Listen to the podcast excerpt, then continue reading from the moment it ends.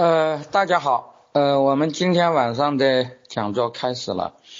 呃，我们今天是关于那个我看马克思的第六讲，呃，应该也是最后一讲了。我这里呃，我们这一讲的主要的内容是，呃，马克思主义是怎么，呃，当然其中的一支吧，呃，其中的一部分自称是马克思主义的人是怎么变成所谓的列宁主义的。嗯，这里我要讲，马克思主义者并不是都自认为呃列宁主义者的，呃，而且在俄国，呃，正统的马克思主义者一直拒绝列宁主义者，呃，在俄国啊，正统的马克思主义者就是孟斯维克，呃，我这么讲当然是有理由的，呃，因为呃，在呃在马克思在世，马克思恩格斯在世的时候。呃，马克思在呃和恩格斯在世的时候见过马克思恩格斯的，参加过第一国际、第二国际的会议的，呃和马克思恩格斯直接通过信的，呃以及受到马克思恩格斯建立的呃作为思想领袖的德国社会民主党帮助的呃那一部分人，呃几乎都是可以说毫无例外的都是呃孟斯维克。呃，包括俄国在俄国最先传播马克思主义的，呃，可以被认为是马克思主义宗师的普列汉诺夫。呃，普列汉诺夫在一九零三年，呃，俄国社会民主党中发生多数派和少数派，或者说叫做呃布尔什维克和孟什维克的这个争论的时候，呃，他本身是持呃中立立场的，因为他是主祖师爷嘛，呃。不管是列宁主义者，呃，不管是那个列宁那一派，还是马尔托夫那一派，呃，当时都很尊敬他，都把他当导师，他自己也没有明确表态。但是他在后来的这个呃思想讨论中啊，一直是越来越倾向于呃孟斯维克，呃，所以后来列宁也认为他是孟斯维克，呃，也也因此跟他决裂了，呃，因此我们可以说啊。呃，所谓的列宁主义在俄国马克思主义者中，呃，他也只是呃，就是比较不那么正宗的一支。自后来自称为布尔什维克主义的人，自称为列宁主义的人，几乎都没有跟马恩、跟第二国际、呃，跟马恩建立的第一、第二国际，以及和那个，呃呃呃呃，跟他们有过直接的师承关系。呃，而且呃，尽管当时的俄国社会民主党呃中的两派，就是多数派、少数派，呃，其实都是非常巴结那个德国社会民主党的。呃，我这里可以做一个比较，呃，可以做个比喻，呃，在呃十九到二十世纪之交的俄国社会民主党，他是把德国社会民主党就是。呃，马恩作为思想领袖，呃，马恩的那个那个学生，呃，伯恩斯坦、考茨基这些人参与组织的，呃，这个德国社会民主党是当做老大哥的，呃，很多事情都是呃要呃靠德国人来，甚至很多党内的争论都是德国人当裁判的，是吧？甚至连党的经费有的时候都是老大哥来代管的。那么在呃，这一后来他们那个呃，俄国社会民主党的党内斗争中啊，呃，很明显，德国社会民主党也是支持呃比较偏向孟什维克的，呃，所以我们可以讲啊，就是呃，在俄国接受马克思主义的这个历史上，呃，实际上它的主流并没有变成后来的呃列宁主义，相反，列宁主义得势以后。马克思主义的主流就是孟什维克，就在俄国被镇压了，被消除了啊，这个是一个呃，我觉得这是一个客观事实。那么这个呃，马克思主义和列宁主义当然是有一些继承关系的，甚至很多术语、很多逻辑呃，很多。呃，那个呃，也也有相当的师承关系，是吧？我们当然不能说，呃，马克思主义和列宁主义是没有关系的，但是在呃，这个两者之间也有非常大的区别。呃，这个区别我我可以把它归纳为三个区别，就是第一就是关于政党的理论，第二关于所谓的专政和民主问题，第三就是关于农民的啊问题。那么我们现在呃就一个一个的来讲。那么我们首先要讲这个所谓的政党问题，因为大家知道，嗯，我上一次演讲的时候讲到阶级政治。那么阶级政治，呃，它发展成代议政治以后，当呃呃，它在代议政治的框架里头，呃，如果要搞阶级政治，那当然就是涉及到政党了，因为呃，代议政治中的一个基本，呃，那个那个组织方式就是政党嘛。但是政党是什么东西，在中国的历史上一在，尤其是在中国的近代史上，呃，一直是个令人疑惑的事儿。呃，我在我的。呃，走出地质这本现在已经呃不太容易找的书中，呃，就专门用了一节讨论那个呃近代中国人是怎么认识政党的。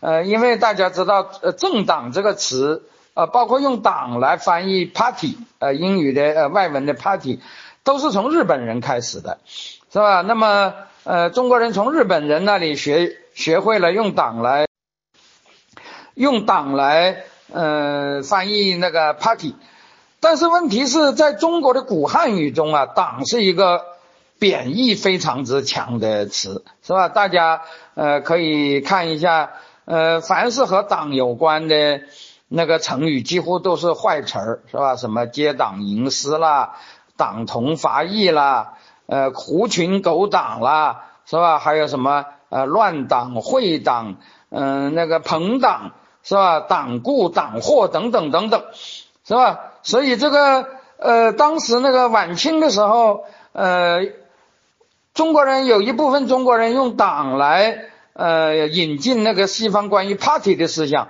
呃，当时就在汉语呃就在汉语知识界就引起了讨论，就到底是呃我们怎么呃这个党一贯都是呃被人认为是一个不好的东西，是吧？大家知道。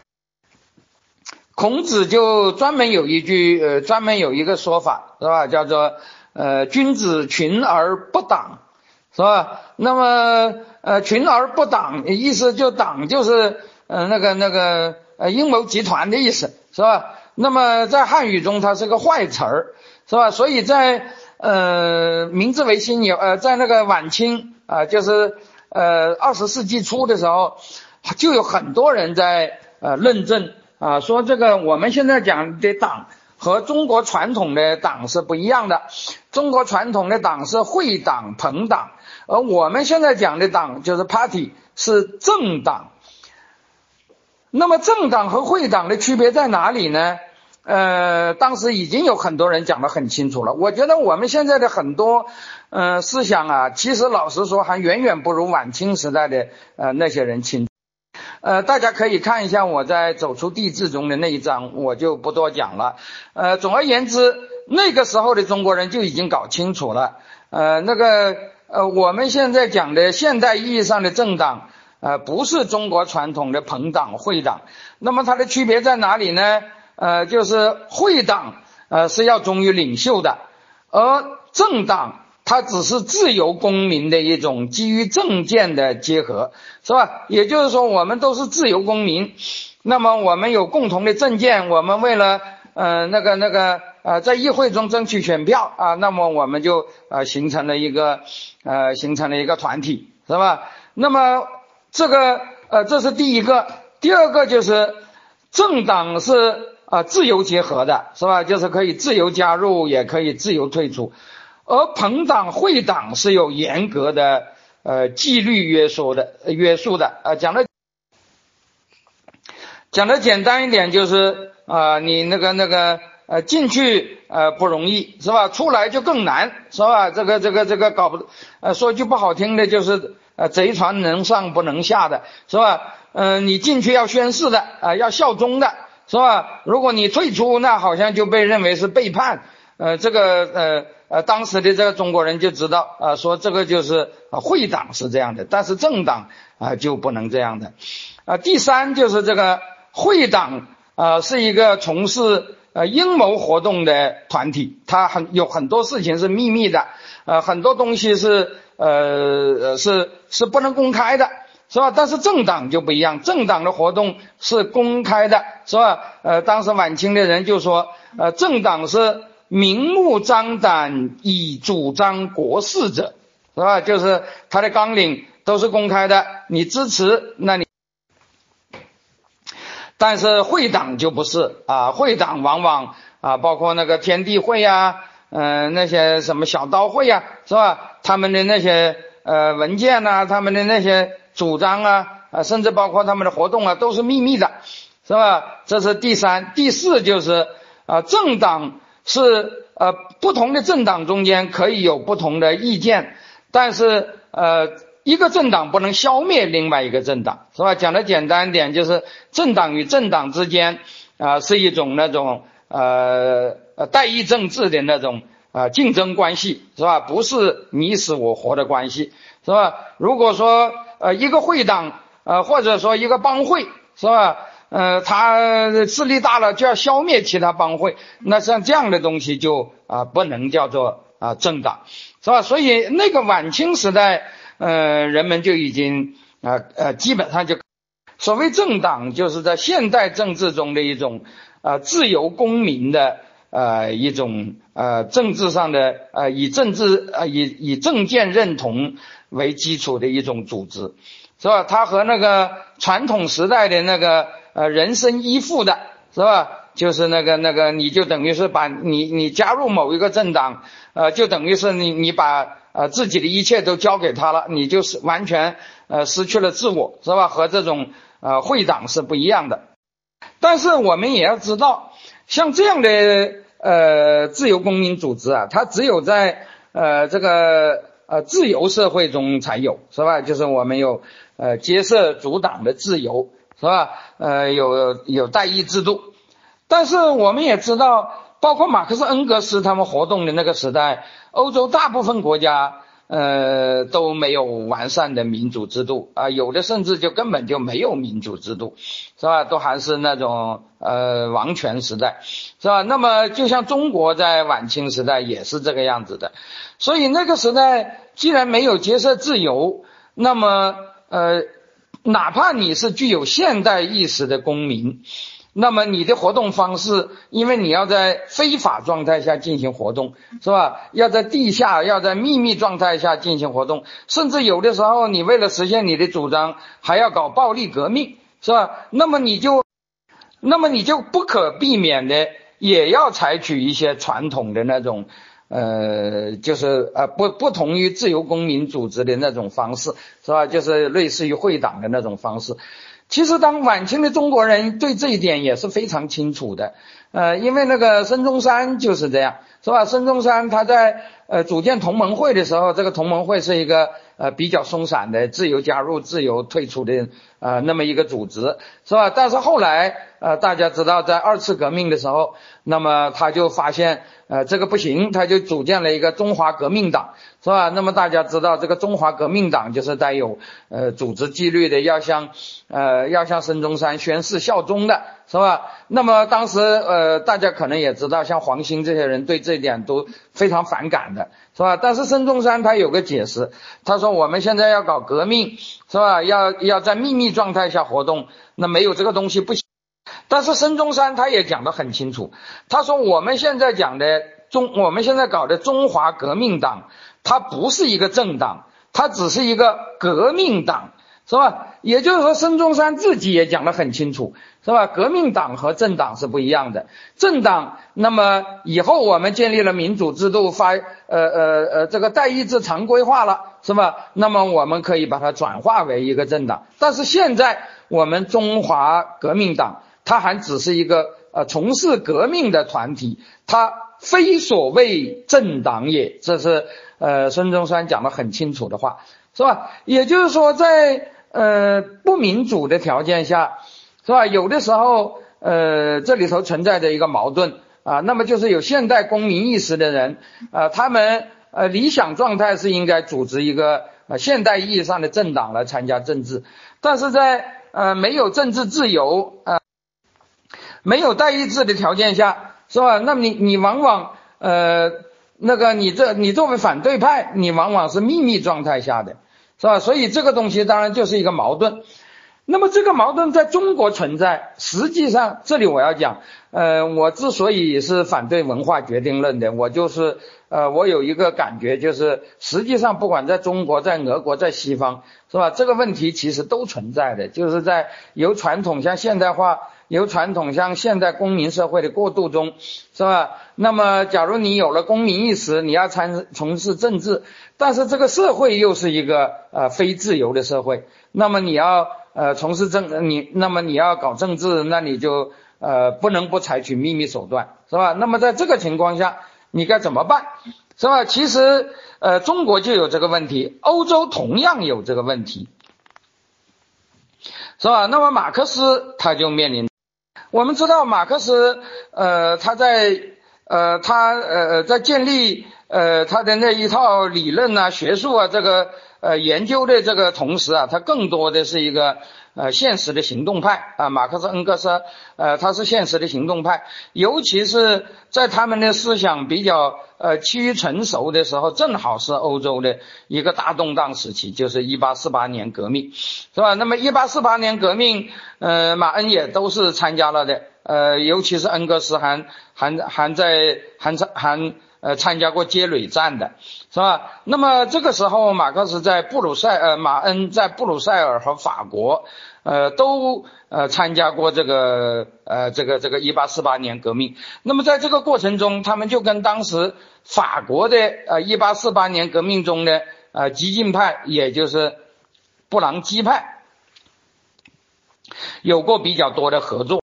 呃，当时呃当时一部分德侨，呃。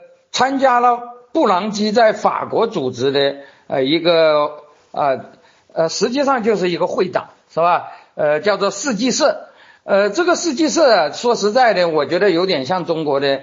那个天地会啊，那个那个那个所谓的会长，它是一个高度秘密的组织。为什么叫世纪社呢？那就是一个暗号，是吧？它是以呃春夏秋冬呃作为几个支部，是吧？那么春夏秋冬下面又有几个呃，总而言之都是一些神秘主义的，是吧？那么呃这个组织它本来是在法国建立的，但是在那个侨民中啊，呃他。在英国有一个分支啊，就是布朗基派的分支，也是由法侨和德侨，呃，这些法侨、德侨都是呃相信布朗基主义的，是吧？呃，他们在呃流亡到英国以后，呃，也延续了这个主，呃，应该说是在英国的德侨中的呃布朗基派啊两呃这为首的是两个人，一个叫沙佩尔，一个叫维利西啊，这两个人是呃德侨。呃，但是他们是布朗基派，是吧？而且他们又在英国活动，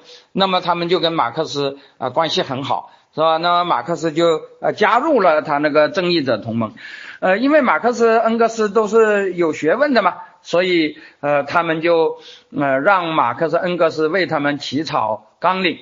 呃，恩格斯起草了一个纲领，就叫做呃共产主义者同盟纲领草案，不叫共产党宣言，是吧？呃，但是实际上也是为呃这个这个呃正义者同盟呃来来来起草的。那么马克思执笔的一个呃，最后都是他们两个人署名的，是吧？呃，马由马克思执笔的就是我们都知道的共产党宣言啊。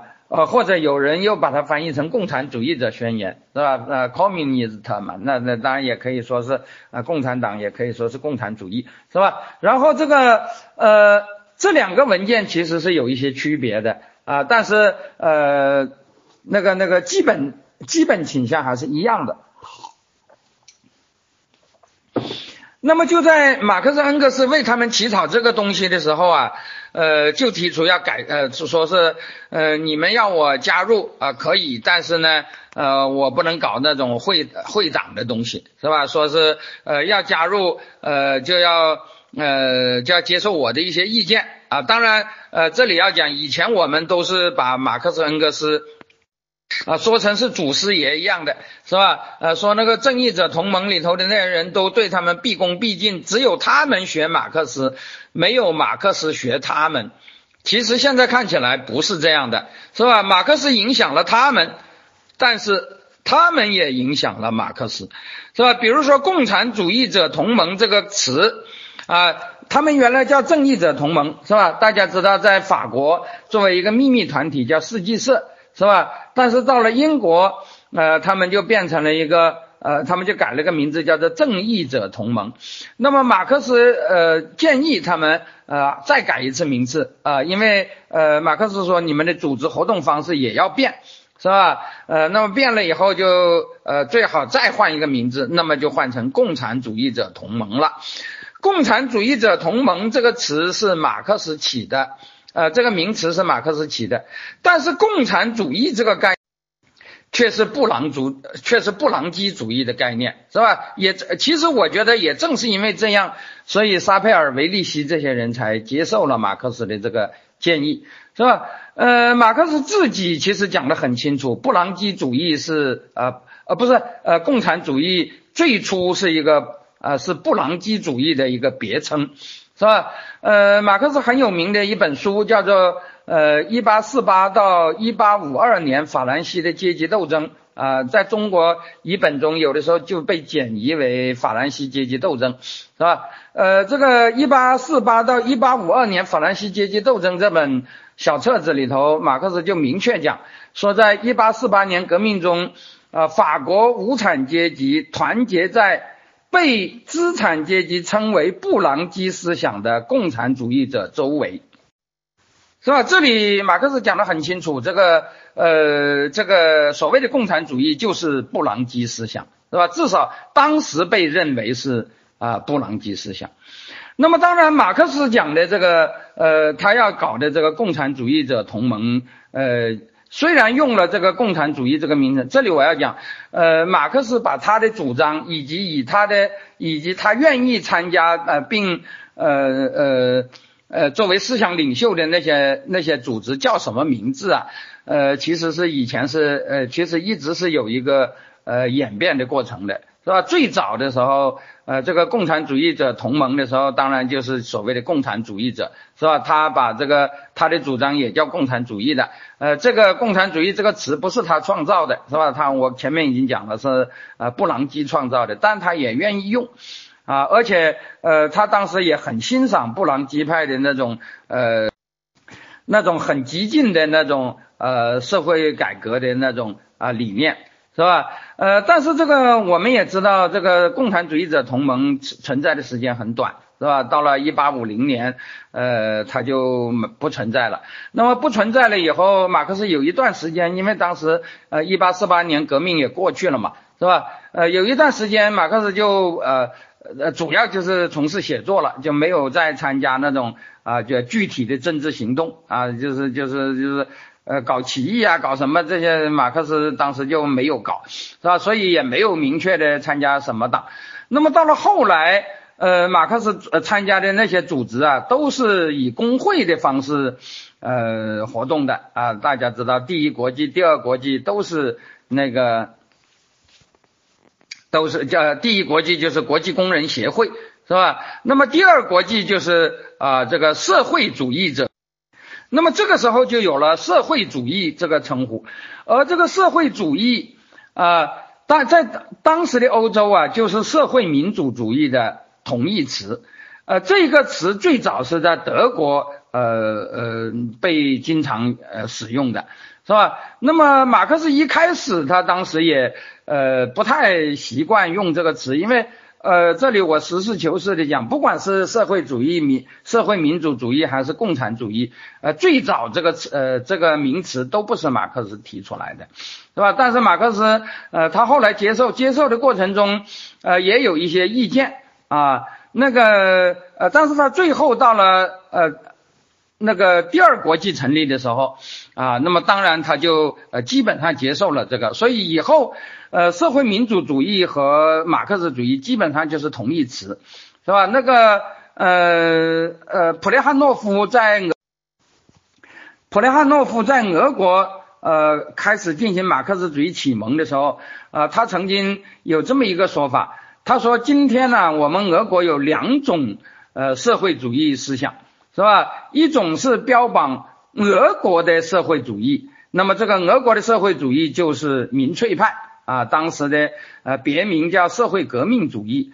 呃，一种是西方式的社会主义啊，就是马克思主义，是吧？那么呃，也就是社会民主主义，是吧？也就是说，呃，在那个呃，在那个呃，马克思刚刚呃，马克思主义刚刚传入俄国的时候，普列汉诺夫就已经讲得很清楚，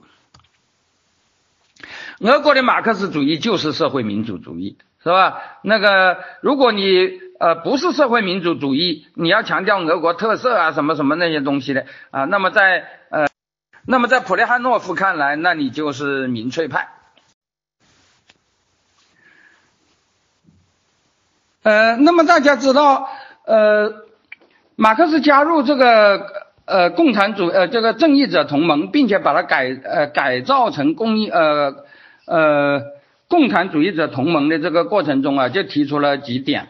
啊，说第一啊，我们给你们起草一个纲领，是吧？那么第二就是呃，要我们要改变活动方式，是吧？我们不能够搞成一个呃秘密的阴谋团体，是吧？呃，我们要搞成一个那个公开的，是吧？呃，就是而且是呃正义者同盟是有宣誓的这个这个环节的，是吧？马克思说我们不能这样，是吧？呃，我们这个团体是要呃大家自由讨论的。呃，要有自由的思想交流，呃，而且那个呃那个组织呃那个那个呃党的那个呃组织机构啊是要选举产生的啊，不是不是效忠领袖的啊等等等等。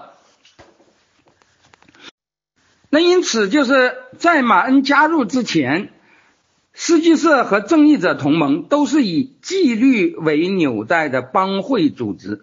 马恩加入以后，并且改组成共产主义者同盟以后，就开始具有以思想为纽带的公民政党的性质。马恩起草起草的盟章规定，要消除秘密团体的宗派性和密谋性的一切特征。这是马恩的原话了。任何密谋不但无益，而且有害。呃，马克思强调，革命是一种不以单个政党、单个阶级意志为转移的历史运动，不能随心所欲的制造。因而，党的任务是宣传思想、团结工人，而不是用来策划革命。按照马恩的要求，要简化入盟仪式。啊，因为以前加入世纪社啊，那是有很多什么这个介绍，然后组织审批是吧，搞得很繁琐，呃，而且呃入盟要宣誓的是吧？但是按照马恩的要求，简化入盟仪式，取消效忠宣誓，改变原呃变原来密谋组织的集中制为党内民主制，不设领袖。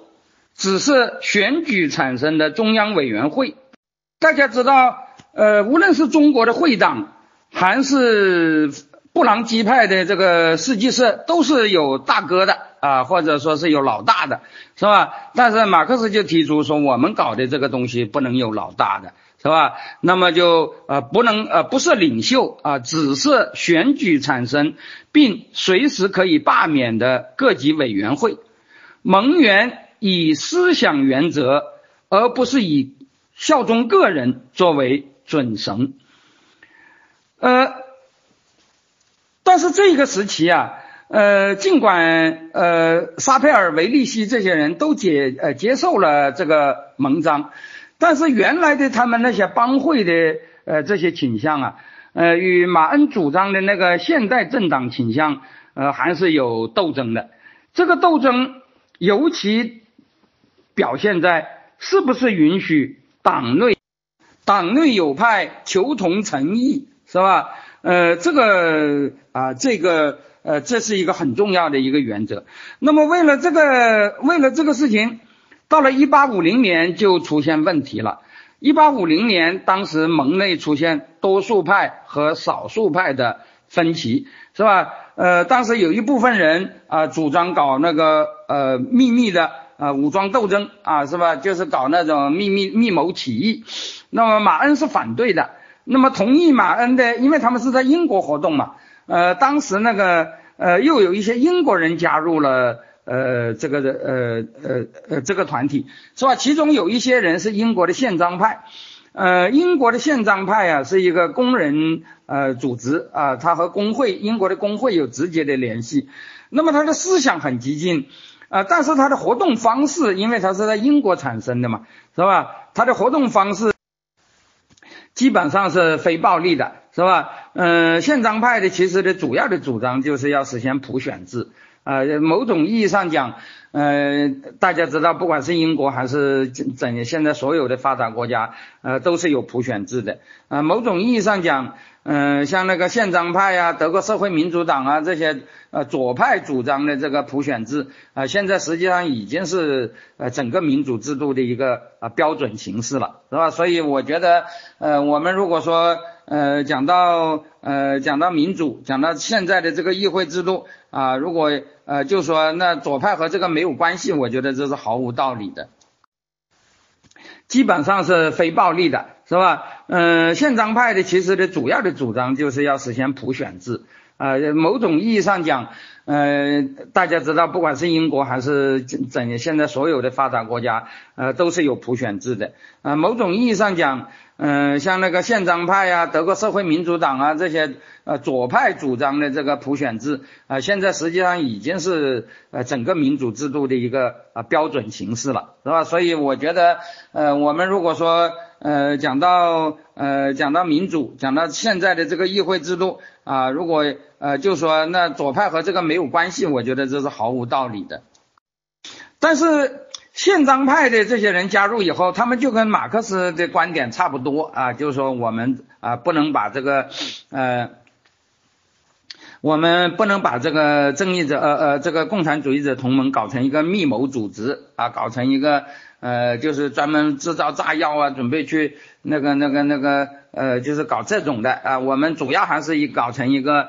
啊，主要还是一个搞成一个公开宣传，呃，这个工人阶级解放的啊，这么一个呃启蒙组织，是吧？就是这个当然是我自己的说法了，是吧？那么呃，当时呃这些呃他们这一派是多数派，但是那个建立公益呃正义者同盟的呃沙佩尔和维利西啊呃他们是少数派，但是他们就要求啊说我们呃呃呃要搞革命。那么我们就要有组织纪律啊，不能进行这种呃不同意见的讨论，是吧？呃，必须听我们的，是吧？呃，这个这个呃不能有呃呃这个同盟内不能有呃那个那个不同的派别，是吧？呃，如果你们不同意，我们就把你们开除出去，是吧？但是马恩他他当时就主张，他说我们经过讨论啊，最好能够达成一致。如果达不成一致啊，那么我们就啊各自建立啊各自的派别，但是仍然可以在一个同盟中活动，是吧？然后那个呃，所以这里头就有一个很啊很重要的一个一个事情，是吧？就是在一八五零年盟内出现多数派和少数派的分歧以后，马恩主持的多数派并没有以多压少，而是主张。主张两派各自建立伦敦区部，并且他们认为啊，这个呃，这个现在我们这个多数派和少数派呃各自有一个伦敦的组织。那么，如果我们的同盟的中央还在伦敦，那么就有一个啊，由哪一个呃区部来控制的问题。为了解决这个问题，当时。呃，这里呃，当时背景也发生了一个变化，因为一八四八年的时候，当时到处都在发生革命，呃，当时那个德国的那个形势也很严峻，是吧？呃，这这些呃这些左派的组织很难公开活动，但是到了一八五零年，德国的形势已经缓和了，是吧？德国当时也虽然没有英国那么自由，但是呃也已经开始出现立宪呐，开始出现那种呃比较呃宽松的一种局面。所以马恩当时的主张啊，呃，为了解决这个分歧啊，他就说啊，那我我们党内可以有派是吧？我们两派可以各自建立一个伦敦区部。那么同盟的中央应该超脱，怎么超脱呢？他就建议把同盟的中央从伦敦迁回德国，迁到科伦。啊，为什么要这样呢？因为很简单，当时的共产主义者同盟绝大部分人都是德侨，是吧？那么这个德侨嘛，你本来就是德国人，原来是因为搞革命你流亡到英国，现在革命已经结束了，呃，这个在德国好呃好像也可以活动，是吧？那么他们就呃说啊，那既然是这样啊，那么我们在英国的人保持两个组织啊，那然后我们把中央就迁到呃科伦，以示超脱。啊，然后还建议说，伦敦的两个区部互不同属，而只与科伦中央委员啊，伦敦的多数派区部和少数派区部啊互不同属，而只与科伦的中央委员会联系。是吧？这个这个模式实际上就是呃一个比较自由的政党，是吧？政党里头可以存在着不同的派别啊，每一个派别都不能呃压迫另外一个派别，是吧？当然我们可以呃联合行动，那么联合行动呃就由那个两派共同组成的呃这个科伦的中央委员会呃来进行联系。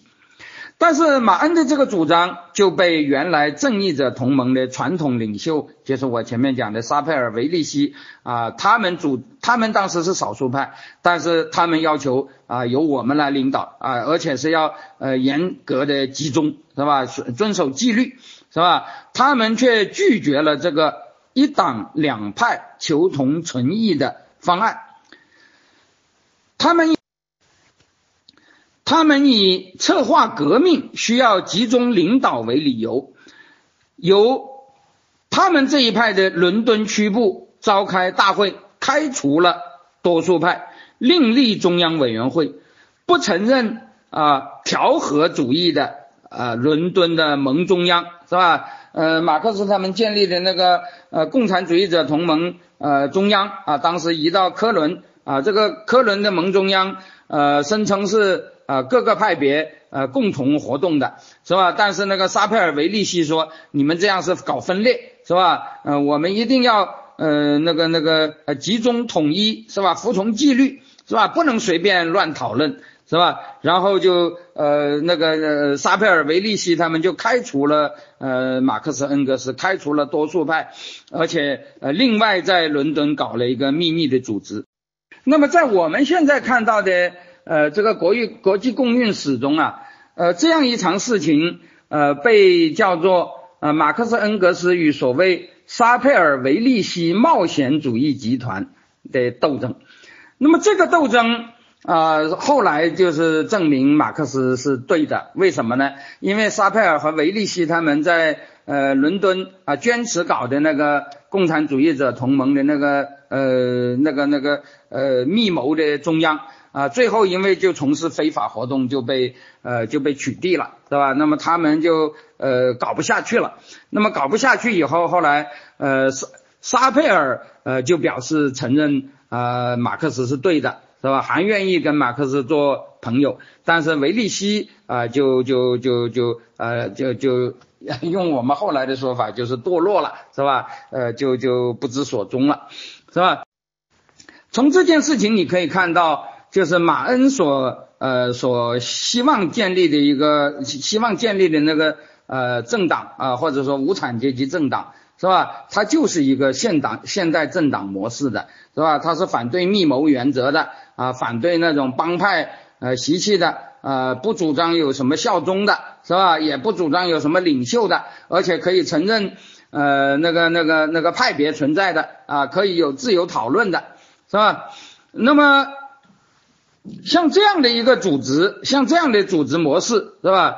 呃，后来就成了欧洲社会主义运动的一个啊，我称之为欧洲社会主义运动的多元化传统，是吧？承认党内有派，自由讨论，不以组织措施解决政见分歧问题，这些现代政党公民政治组织的特征，可以说一直保留下来。欧洲各国的左派政党，包括社会民主党啊、社会党啊，是吧？包括第二国际以及后来的社会党国际啊，都一直有这样的传统。那么我们知道，一八六四年成立了第一国际，就是国际工人协会。这个国际工人协会实际上是一个政治俱乐部式的联合组织，它的每一个支部都可以有公开的纲领，而且这个纲领啊可以是某一派，是吧？就是不不要求是统一的，是吧？所以当时的。呃，第一国际的各个支部啊，它是有不同的思想倾向的，而且这思想倾向更重要的是公开的，是吧？呃，其实这里我要讲，呃，思想上的不同，是吧？有每个人都有一些自己的意见啊，即使是在，说实在的，即使是在现在的。啊，那个、那个、那个列宁式的政党中也是有的，只不过他不允许你说话就是了，是吧？那么如果是这样的话，那就变成是一种密谋的组织啊，就是各种啊，党内其实一直有阴谋集团。但是当时的第一国际不是的，一八六一、一八六四年成立的第一国际，它的各个支部啊，往往都是啊有不同的思想倾向的，是吧？比如里昂支部，它就是属于巴库宁派。啊，洛桑支部就是属于普鲁东派，是吧？那么国际，呃，这个当然你也不能说，呃，怎么乱来都行，是吧？它还是有一些规矩的。那么，呃，这个国际工人协会或者说第一国际，第一国际的章程明确讲，他们只禁止阴谋性的秘密宗派，是吧？也就是说，你不能搞一些秘密的活动啊，为了夺权呐，为了什么，是吧？那么后来。呃，像那个俄国俄国人巴库宁是吧？那就是一个典型的民粹派是吧？那么巴库宁他就是呃喜欢搞那个呃阴谋，结果后来呃第一国际就开除了巴库宁。如果你是公开的呃表明你的政见是吧？参加呃公开的讨论是吧？那个是国际是不禁止的，是吧？呃，国际只禁止阴谋性的秘密宗派。后来开除巴库宁就以此为理由，而不禁止公开的不同政见派别。到了一八八九年成立的第二国际啊，那就是以德国社会民主党啊为呃为为为模板的，是吧？那么德国社会民主党，呃，我们知道，呃，它是由呃。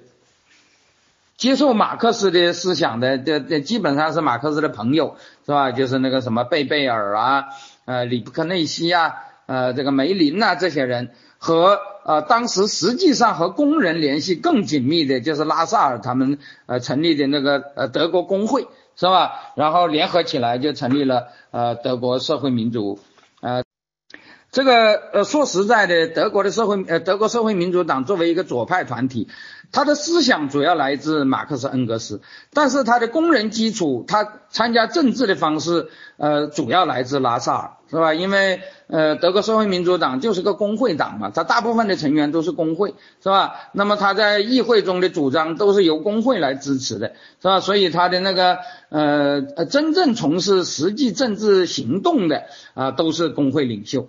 啊，但是那个，嗯，那个那个理论家啊，就是包括马克思、恩格斯和后来的什么考茨基啦，啊，什么这些人是吧？那么这些人就是，呃，这些人都是同意马克思的主张的，啊，但是他们跟，呃，工会，呃，他们并没有能，他们并不能够，呃，对工会直接下命令，是吧？因为工会是一个为工人的实际利益工作的组织，是吧？所以你要说，呃，像马克思、恩格斯，包括。伯恩斯坦这些人，他们在德国社会民主党中是什么角色呢？就是理论家的角色。但是理论家并不等于党魁，是吧？所以，呃，左派运动中啊，一直到呃，一直到那个时候，他一直有一个现象，就是党魁和思想家是分离的啊。这个我我可以把它叫做呃，西方。呃，或者说那个西方工人运动，呃，工人政党的另外一个传统，除了多元化以外，是吧？另外一个传统就是政教分离，是吧？什么叫做政教分离呢？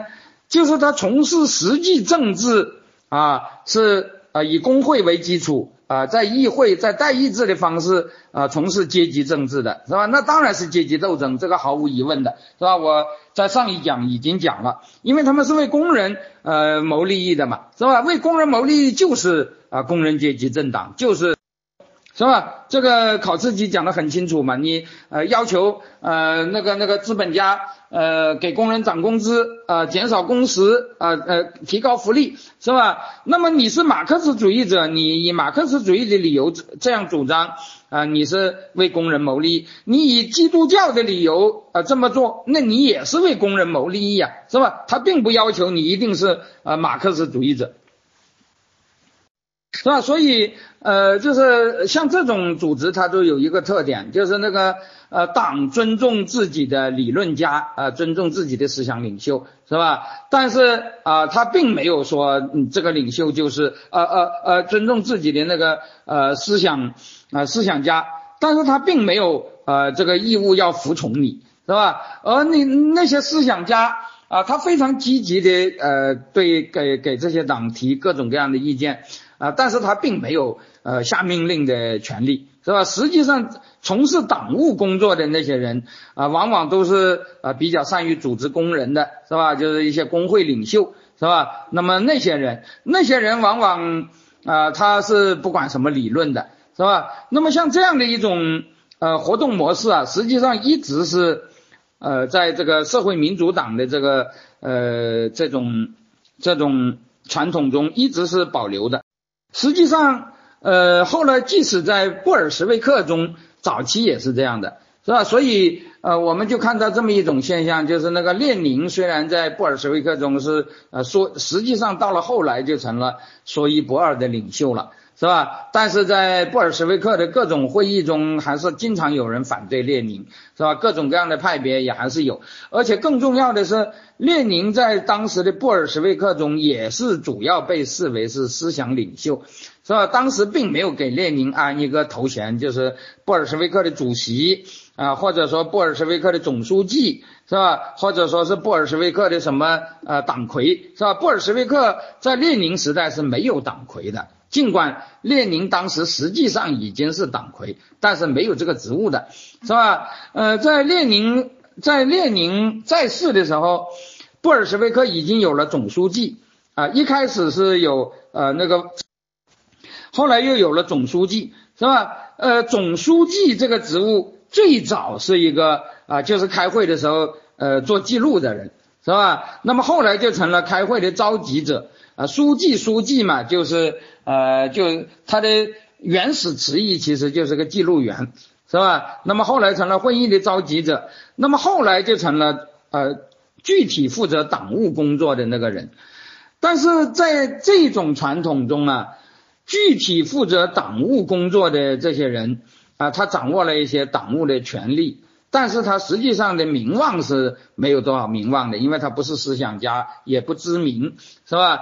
呃，所以那个呃，列宁主要是作为一个思想家很知名啊，当然他这个人手腕也很厉害，后来实际上成了党魁，但是那是另外一回事。而马克思恩格斯在德国社会民主党中，其实不光是马克思恩格斯，即使包括考茨基，呃，那个也一样啊，他们是理论家，他们很快很会写文章。是吧？而且他们对当时的政治经常发表各种各样的评论，呃，指导这个党在呃进行活动，是吧？但是实际上，这个呃党的，比如说议会党团呐，党的各个地区的组织啊，什么什么，呃，他们的运作是独立的，而且他们呃这个党的各种纲领都是在党的代表大会中啊，由这些。呃，这个这个按照民主的原则是吧，起草通过的是吧？呃，你这个领袖你没有权利去否否决他，是吧？当然你可以提出各种各样的意见，呃，所以我们就会理解后来，呃，马克思恩格斯呃在德国社会民主党中非常受尊重啊，呃，一般来讲都还都承认啊，马克思恩格斯是他们的精神领袖，但是德国社会民主党的历次的纲领啊，包括一开始的哥达纲领。呃，包括呃德国社会民主党建立的时候的哥达纲领，是吧？呃，后来的埃尔福特纲领，呃，马恩都是很有意见的，是吧？大家可能都呃都听说过，马克思写过那个哥达纲领批判，是吧？恩格斯写过埃尔福特纲领批判，是吧？但是不管是哥达纲领还是埃尔福特纲领，并没有因为马克思恩格斯批判了，呃，他就不能成立，是吧？他们还是成立。是吧？但是成立了，他们也还尊重呃马克思恩格斯，也就是说，呃那个时候呃这个社会主义运动啊，或者说是左派运动，它有一个政教，它除了多元化的啊那个呃自由公民组织的这个传统以外，还有一个政教分离的传统，是吧？就是那个思想领袖他啊不负责党务工作，也不掌握党务权力。这有什么好处呢？这就是那个呃那个呃那个党务工作的实际负责人，但是他并不因为啊他的这个政治活动能力，他就去呃干预这个思想呃这个这个这个思想建设是吧？那么左派的思想，那么左派的思想创新啊，左派的理论建构啊，那么这是另外一回事。这个你有党务权利，呃，你不能左右这个东西。相反，我们这些理论家是吧？我们有做学问的本事是吧？我们可以为无产阶级呃的解放啊建立各种各样的思想呃武器，但是我们不能直接的对这个这个这个这个这个工会啊，这个这个议会党团呢指指手画脚是吧？那么这个像这样的模式啊，一直被认为是呃呃左派运动或者呃社会主义运动的呃正统。但是当然，后来因为呃，俄国呃，实际上现实政治中，呃，列宁本人就越来越独裁，是吧？呃，到了列宁以后，这个呃，就出来那个总书记的呃，就成了一个党魁了，是吧？总书记我刚才已经讲了，一开始他只是一个呃记录员啊，一个会议的呃召集者，是吧？当时有很多人都当过书记，那个莫洛托夫当过，呃，我前面讲到过的普列奥布拉任斯基也当过。是吧？那么后来就是斯大林当了所谓的总书记。这个总书记在列宁在的时候，其实也就是一个呃那个那个具体的党务工作者。呃，列宁死了以后，当时的总书记呃是斯大林，是吧？呃，当时实际上呃列宁死了以后，由谁来当老大？当时是有过一场斗争的。托洛茨基认为他是理所当然的列宁，呃，托洛茨基在晚列宁的晚年也的确是跟列宁合作的最好的，是吧？他们当呃托洛茨基以前跟列宁有各种各样的呃分歧，但是在呃列宁最后几年是吧？就大致上是在一九一八年以后吧，基本上跟托洛茨基呃意见完全都是一致的，跟斯大林倒是有呃很多的。呃，意见是吧？那么，呃，托洛茨基一直是认为他是呃列宁的继承人，但是托洛茨基并看不起总书记这个职务，是吧？呃，托洛茨基也没有想过要跟斯大林去争这个总书记，是吧？为什么呢？因为托洛茨基就是有那种从马克思恩格斯传下来的那种左派的那种呃传统，是吧？认为那个呃总书记只不过是一个具体的党务工作人员。啊，是办事的人是吧？嗯，不，不是一个呃教主是吧？不是一个那个呃呃呃那个那个精神领袖是吧？他不屑于干这种啊干这种事情，但是他就不知道在俄国的传统中，呃，俄国有自己的传统，俄国的传统是政教合一，是吧？俄国是不能接受这种呃这个这个这个啊这个党魁是吧？让党内的那个思想家自由的思想是吧？嗯，这个他是不能接受的，是吧？那么结果最后就是，呃，这个党魁就变成了也是思想领袖，是吧？然后呃，就变成一个政教合一的组织了，是吧？那么同时当然是呃党内有派，这这些也都没有了，是吧？那么这个当然是后来的发展。那么我这里要讲的就是，呃，后来呃在那个第二国际时期，呃，第二国际的各党是以德国社会民主党为。以德国社会民主党为模板建立起来的。那么，德国社会民主党，呃，它作为当时最有名的，呃，甚至是第二国际的一个老大哥的政党，是吧？那么它的建党模式就是啊，我刚才讲的有很重要的两个特点啊，就是一个就是呃，党内多元，是吧？呃，一个多元化，是吧？呃，一个有自呃党内有派，自由讨论。啊，这么这么一个传统。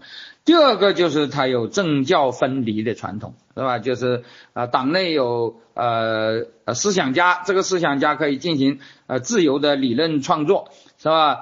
呃，对党也有很大的影响，但是他并没有直，但是他并不直接具有那个党务权利，是吧？可以对呃党发号施令，这是不行的。党的呃组织啊，那么党务工作啊，是由一些具体的人来根据当时的政治局势。来进行操作，呃，但是我刚才讲的这些东西啊，都是在西欧发生的，也是马克思主义，呃，也也是马克思他们那些人，呃，以及马克思的后学，是吧？在德国的后学，包括呃伯恩斯坦啊、考茨基啊、梅林呐、呃里普克内西啊这些人，是吧？他们呃，包括卢森堡啊这些人啊，他们理想的一个政党模式，可是，在俄国的情况就有很大的不同。俄国因为是一个欧洲最专制的国家，当时沙皇呃统治下是没有这个结社自由的，是吧？那么也不可能存在的呃这种呃这这种像那个第二国际、第一国际这种活动方式的这个呃，那么当时的马克思主义者城市呃从事的工人运动啊，当然也都带有这种秘密的色彩。那么这个俄国的这个政治组织的传统啊，它就完全是另外一回事儿，是吧？那么俄国的这个政治传统来源于民粹派，民粹派说实在的，尤其是民粹派的激进的那一派，就是以特卡乔夫为代表的，呃，民粹派的，呃，特卡乔夫和后来的民意党为代表的那个分支，呃，那那那那个呃。或者我们把它叫做革命民粹派，是吧？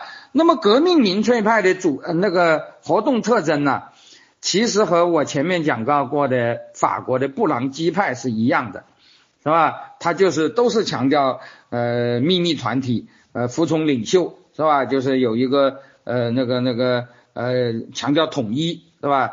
呃这么一个东西。所以马克思主义传到德呃传到俄国以后。首先就出现了一个和当初在英国一样的问题，是吧？就是呃，马克思、恩格斯处理和布朗基派的呃那种呃关系，是吧？就是导致了呃他们和沙佩尔、维利希这些人的啊这个这个分歧，是吧？到底是建立一个呃像世纪社这样的呃阴谋政党，是吧？有呃有那个铁的纪律的，是吧？呃，从事那种秘密活动的是吧？呃，那么一个东西，还是呃搞一个比较呃那个能够自由讨论的，是吧？能够允许党内有派的，是吧？嗯，能够呃政教分离的，是吧？这么一个党，那么这个就成了一个最大的问题。呃，其实我们看到啊，这样的同样的这个斗争呃，在呃俄国又再度出现。呃，我们知道这个俄国的马克思主义是由普列汉诺夫呃传播的。那么普列汉诺夫当然他在俄国建立马克思主义的过程中，他就一再呃呃，俄国的马克思主义是它产生的标志就是和民粹派决裂，是吧？这个是普列汉诺夫的一大工作。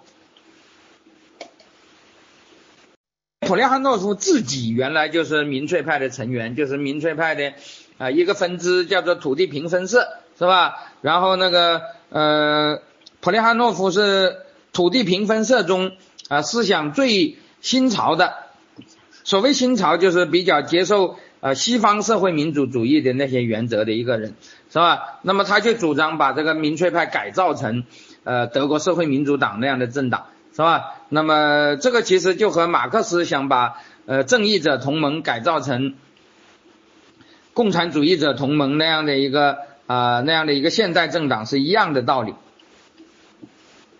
那么他就呃为此他就和民粹派呃决裂，就成立了劳动解放社，然后劳动解放社呃又呃改组成为德国呃俄国社会民主工党，但是俄国社会民主工党。在最初的几年，并没有什么活动。真正开，真正开始有活动，那就是到了一九零三年，是吧？而一九零三年的这个会议一开始就发生了争论啊，就产生了所谓的啊那个多数派和少数派，就是呃那个那个布尔什维克和孟什维克，是吧？那么这个这个当时啊。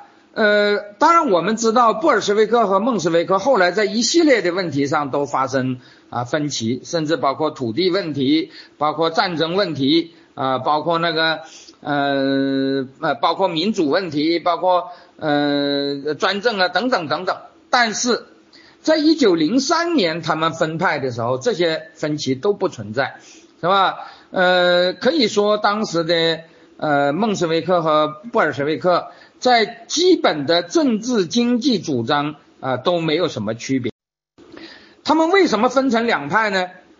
唯一的分歧就在于这个政党的啊组织原则，是吧？讲的简单点，就是孟什维克呃他们沿袭了呃马克思恩格斯的传统，或者说第二国际的传统，是吧？他们建议呃德国社会民主党应该是一个啊自由加入的，是吧？呃自由讨论的，是吧？呃，以政见为原则，呃，结合起来的，不是以服从领袖为原则，呃，结合起来的一个啊，一个一个一个组织，是吧？而这个这个这个列宁啊，这个呃呃，以列宁为首的这一派，当时叫做多数派，是吧？就是呃布尔什维克，是吧？那么他们就主张啊，我们要呃呃建立的是一个有铁的纪律的，是吧？就是那个那个呃加入要。呃，有人介绍的是吧？要有具体的呃党籍是吧？那个那个啊，要要要那个呃服从党的呃决议是吧？等等等等，有一呃呃很讲的简单一点，就是到底是民主制还是集中制是吧？那么孟什维克主张党内民主啊多元化是吧？政教分离，而这个。呃，列宁主张的就是啊，党内集中制啊，所谓的民主集中，其实最后还是还是集中，是吧？那么当时他们其他的分歧都是啊，都是啊，都是基本上当时还不存在。当时唯一的分歧就是啊，就是那个呃，到底建立一个什么党的这个分歧。其实从某种意义上讲，你可以说。孟什维克主张的这个党就是马克思恩格斯这种传统的党，而而列宁主张的这个党实际上是当时民民粹派中的呃最典型的密谋组织。呃，为什么呢？因为列宁对民意党是非常熟的，列宁的哥哥亚历山大·乌里扬诺夫就是著名的民意党呃活动家。是吧？那么大家知道他也是民意党的烈士了啊，他组织谋刺沙皇，是吧？结果后来呃败露了以后就被沙呃沙皇呃就被杀了，是吧？那么他就是一个那个那个那个那个密谋组织的呃或者说是密谋组织的革命党的一个领袖，呃，列宁受他哥哥的影响是很深的，是吧？呃，而且很多人后来的俄一些俄国人就认为啊，列宁。呃，仇恨沙皇都有和这个呃和这个和这个有呃有一定的关系，是吧？在苏联解体的时候，当时俄国曾经流行过一首呃一首摇滚乐嘛，啊叫做列宁爷爷，是吧？其中就有呃那个歌词大概就什么什么列宁爷爷啊，列宁爷爷你都做了什么呀？你是那么残忍的为你哥哥报仇，是吧？什么什么什么等等等等。那么列宁其实他在后来曾经多次讲过，布尔什维克的组织原则是来自民意党的，是吧？他呃明确的讲过，说民意党是一个呃民意党的政治经济主张他都是反对的，这个是因为他是马克思主义者，已经不是民粹呃不是民粹派了嘛，是吧？那么呃俄国民粹派的政治经济主张，尤其是俄国民粹派对农民的那种高度评价。列宁是深恶痛绝的啊！我后面就要讲到，列宁是一个非常仇恨农民的人，是吧？而这个民粹派是一个呃标榜呃俄国农民是俄国的希望的啊这么一个人。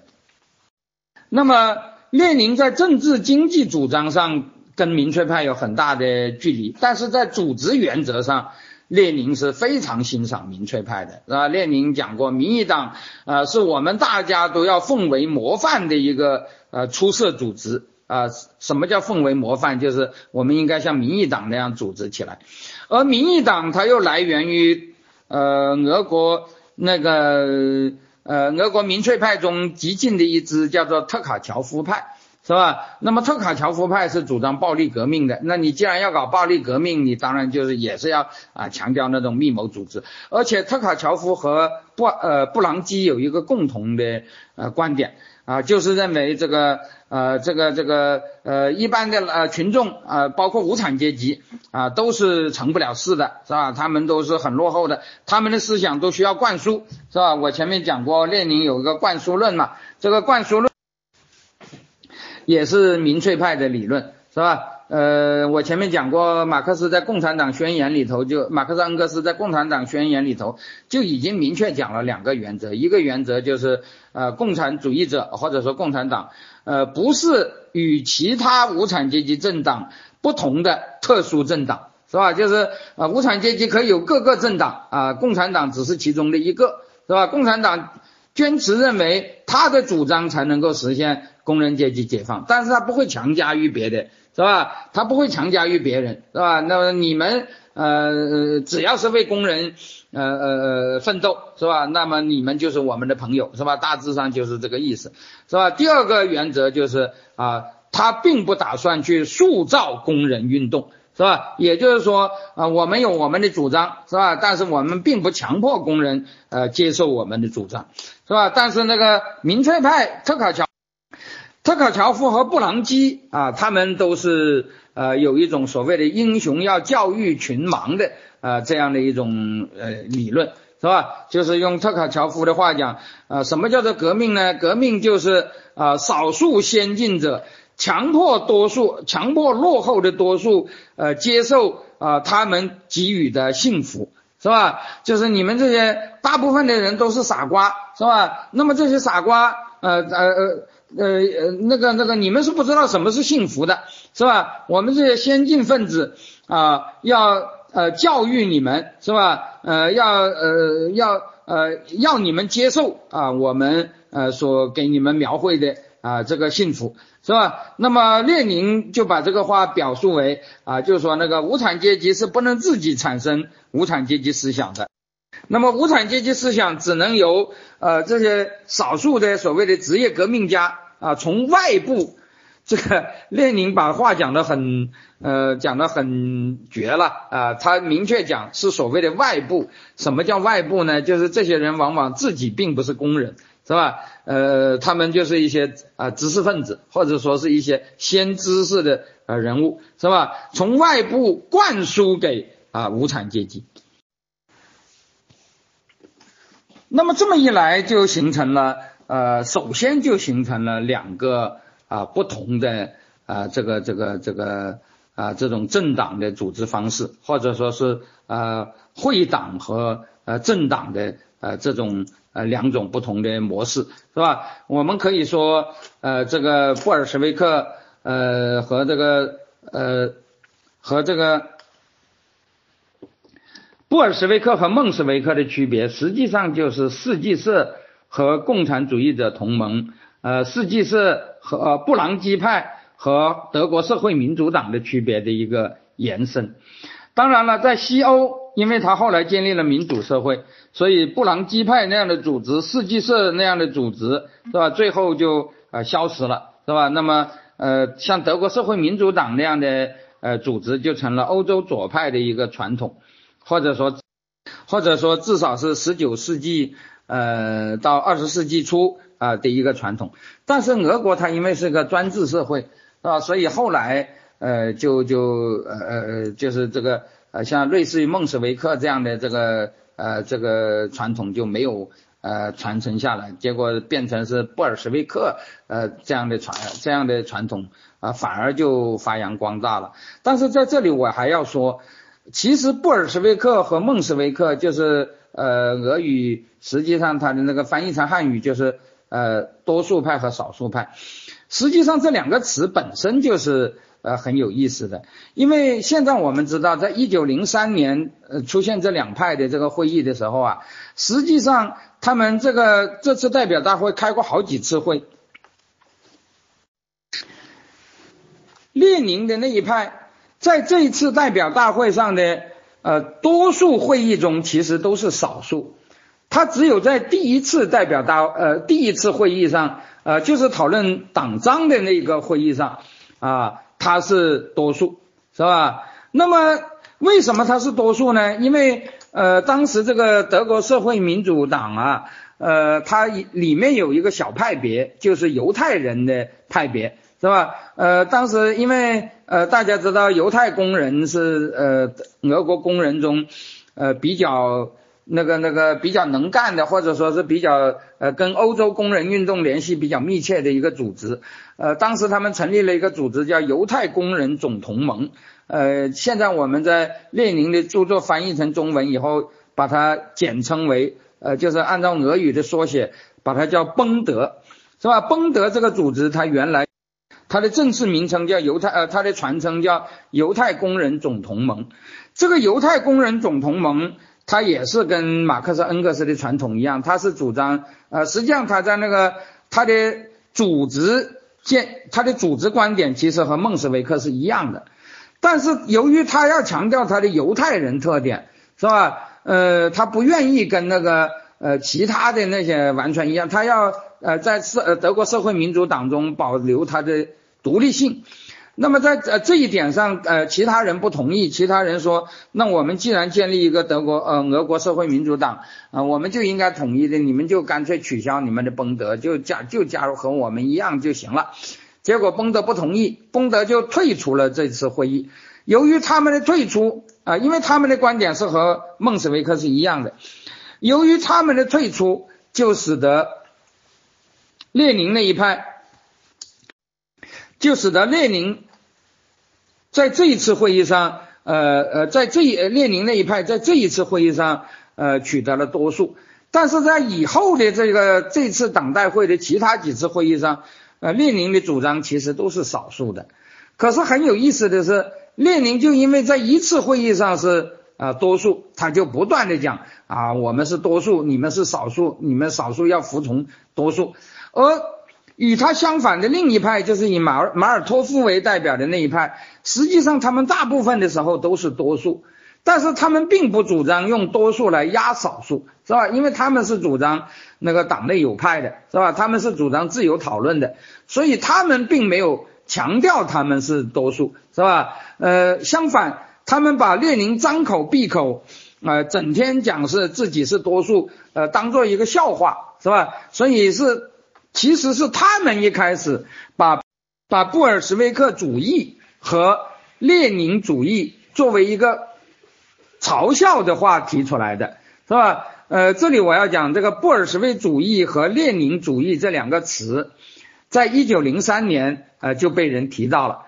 啊，但是这个词当时都不是好话，当时是孟什维克嘲笑他们的啊，就说你们这些人啊，其实本来就是一次会议上你们是多数，结果你们就喋喋不休说啊我们是多数，是吧？嗯，那你们就是啊多数主义，是吧？然后就是列宁主义，实际上当时是一呃带有挖苦的啊那个性质的，呃，但是这个呃列宁他就认为啊我们党是要统一的。那么所谓的统一就有那个所谓的原则，就是呃呃少数服从多数啊，全党服从领袖啊，全党服从中央是吧？那么中央啊又要有一个领袖是吧？那么就是这个后来我们讲的这个组织原则就成为列宁。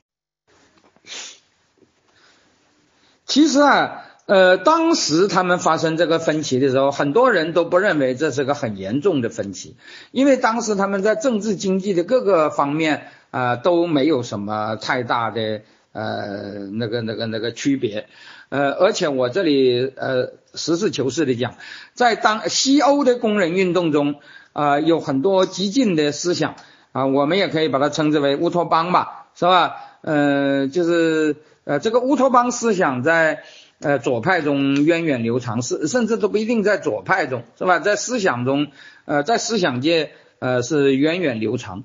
呃，但是乌托邦本身是没有什么害处的，是吧？因为所谓的乌托邦，无非就是不能实现，但不能实现，并不见得在思想上是没有价值的，是吧？而且老师说，呃，我们如果接受一些，比如说像啊哈耶克的那个说法，啊，说人的理性是有限的，是吧？不能理性的自负，是吧？那么，假如我真的呃相信理性的，呃，不能接受理性的自负，理性是有限的，是吧？那么我们首先就，是吧？我们既然承认理性是有限的，我们首先就不能事先决定什么东西是可以实现的，什么东西是不能实现的。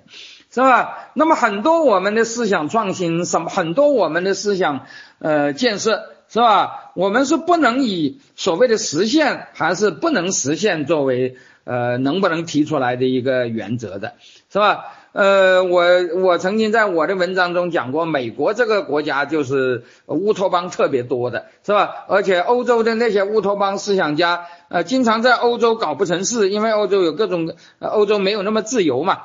是吧？呃，他们都是跑到美国去搞乌托邦的，所以美国是一个，包括什么欧文呐、卡贝啊、贝拉米啊什么等等啊，还有那个民粹派思想家柴可夫斯基啊等等啊，都是跑到呃美国去做实验的。但是美国并没有因为这些乌托邦导致灾难，是吧？为什么呢？因为道理很简单嘛。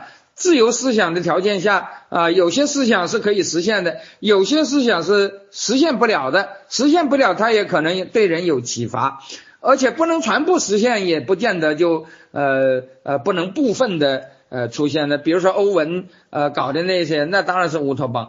但是欧文搞的那个合作社是吧？欧文搞的一些呃那种合作经济组织，其实还是有生命力的啊。这个我当然是另当呃这个是另当别论了。所以我认为。其实乌托邦啊本身并没有什么可怕，可怕就可怕在强制别人接受某种乌托邦。所以，所以假如有一个政党，他的思想有一些乌托邦，但是他并不是一个非常强制的一个呃机构，是吧？那么我觉得这个其实。啊，是没有什么了不起的，是吧？但是如果一个呃成立一个就是像那个天地会啊，或者是会党一样的那个呃非常之那个那个强制性非常强的这个组织，是吧？那就有可能出问题，是吧？这个问题都不在于所谓的乌托邦不乌托邦啊，有的甚至你你提出的主张也不一定就是乌托邦，比如现在的朝鲜。是吧？现在的朝鲜，他其实都不讲什么马克思主义了，是吧？他讲的最多的就是主体思想，而这个主体思想就是忠于金家，是吧？就是忠忠于现在所谓的白头山血统。那你说忠于白头山血统，这不就是忠于皇帝吗？这有什么乌托邦啊？而且也可以实现呢，在欧洲，在朝鲜实现了三代了呀，是吧？这已经完全变成一个保皇党了嘛。是吧？但是它还是很可怕呀，是吧？所以可怕就可怕在强制，并没有可怕在。假如这个乌托邦只是自由思想的一部分啊，我觉得这是无所谓的，是吧？所以那个呃，尽管一九零三年列宁和马尔托夫的那场争论啊，实际上并没有涉及什么政治经济方面的很广泛的问题，呃，这正如一九呃一八五零年。呃，马克思和沙佩马克思恩格斯和沙佩尔维利希他们的那个讨论，其实也不是呃关于那个呃政治经济问题的啊什么很重大的讨论，呃很重大的分歧。但是这个政党组织原则的分歧，其实是后来一系列的差别的啊，其实是后来一切一系列差别的源头。是吧？由于这个差别，就导致了啊，后来他们就是越走越远，越走越远。那么，呃，在俄国的条件下啊，当然也就导致了呃，这个这个呃，马克思、恩格斯他们的那个政党传统，呃，在俄国就没有传承下来，是吧？那么最后他们的呃这个失败，其实就是可以体现为呃呃可以由。托派的失败啊来做代表是吧？那么在这里我要讲这个托洛茨基这个人是一个非常有意思的人。呃，托洛茨基啊，他在政治经济观点上是非常左的，或者说你可以说是乌托邦，也可以说是那个那个呃很激进，是吧？呃，他也是主张暴力革命，他对那个呃对敌对阶级啊，他是呃对所谓的资产阶级，他也是主张专政，也是主张镇压，而且他也反对那个那个那个议会民主，在这些方面他都跟列宁是一样的。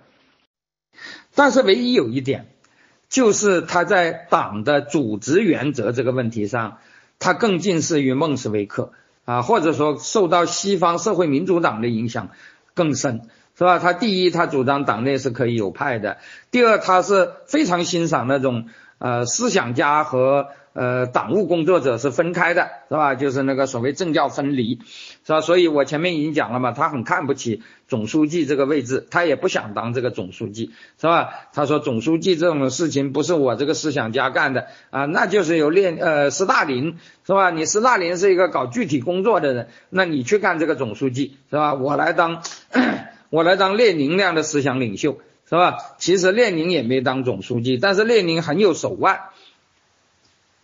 列宁虽然没有当总书记，但是他能够把这个总书记搞定，而托洛茨基就不行，是吧？所以最后是掌握了党权的，掌握了党务权力的，呃，斯大林就把这个这个这个呃想当思想家的这个托洛茨基就给啊就给干掉了。那么托洛茨基自己他是。在党外，他是主张无产阶级专政的，这一点他和呃列宁是一样的。但是他在那个建党原则上，他是不同意，他一开始是不同意列宁的。所以在一九零三年的这个呃布尔什维克和那个呃孟什维克分裂以后，他并没有加入布尔什维克。托洛茨基实际上是一直到了一九一七年四月以后啊，就是当时二月革命已经。呃，发生了，呃，沙皇已经推翻了，啊，当时在左派都已经公开活动了，是吧？一直到一九一七年四月，他才加入啊布尔什维克的。当然，加入布尔什维克以后，他很快呃就成为列宁的呃最重要的，可以说是布尔什维克的第二把手，是吧？呃，起的作用很大，尤其是建立红军，那就是他的主张。是吧？那么他这个人也是非常呃强硬的，非常啊极端的，是吧？呃，对党外而言，他是完全不承认什么民主的，这一点呃，他跟那个列宁是完全一样的。但是在党内，他是主张民主的，他是主张党内有派的，是吧？呃，而且他是不主张党内搞政教合一的，是吧？那么这么一来，就导致了一个非常有趣的现象，是吧？就是。啊，后来那个呃，托洛茨基跟斯大林闹翻以后，是吧？那么他自己就搞了，也就是就成为左派运动中的呃另外一个潮流，就是所谓的托洛茨基主义，是吧？那么托洛茨基主义当然也是呃那个那个那个呃欧洲左派运动在马克思以后啊分出来的呃各个呃潮流中的一个，是吧？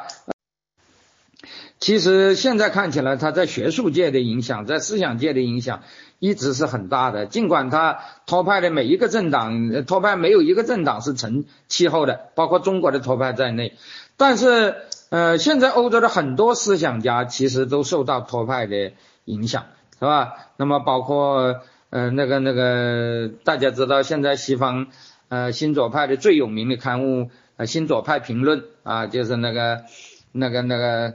呃，来呃，New Left Review 是吧？呃，这个呃杂志原来的那个呃主办者就是呃我在中国也很有影响的那个佩里安德森是吧？那么还有其他一些人啊，他们原来都是托派是吧？现在其实他们的思想也受到托派的影响，但是托派作为一个政治运动，但是托派作为一个政治运动啊，就一直就没有什么成就。也不可能有什么成就，是吧？为什么呢？我觉得他们的原，我觉得，呃呃，原因很简单，就是托派的政治经济思想都很激进。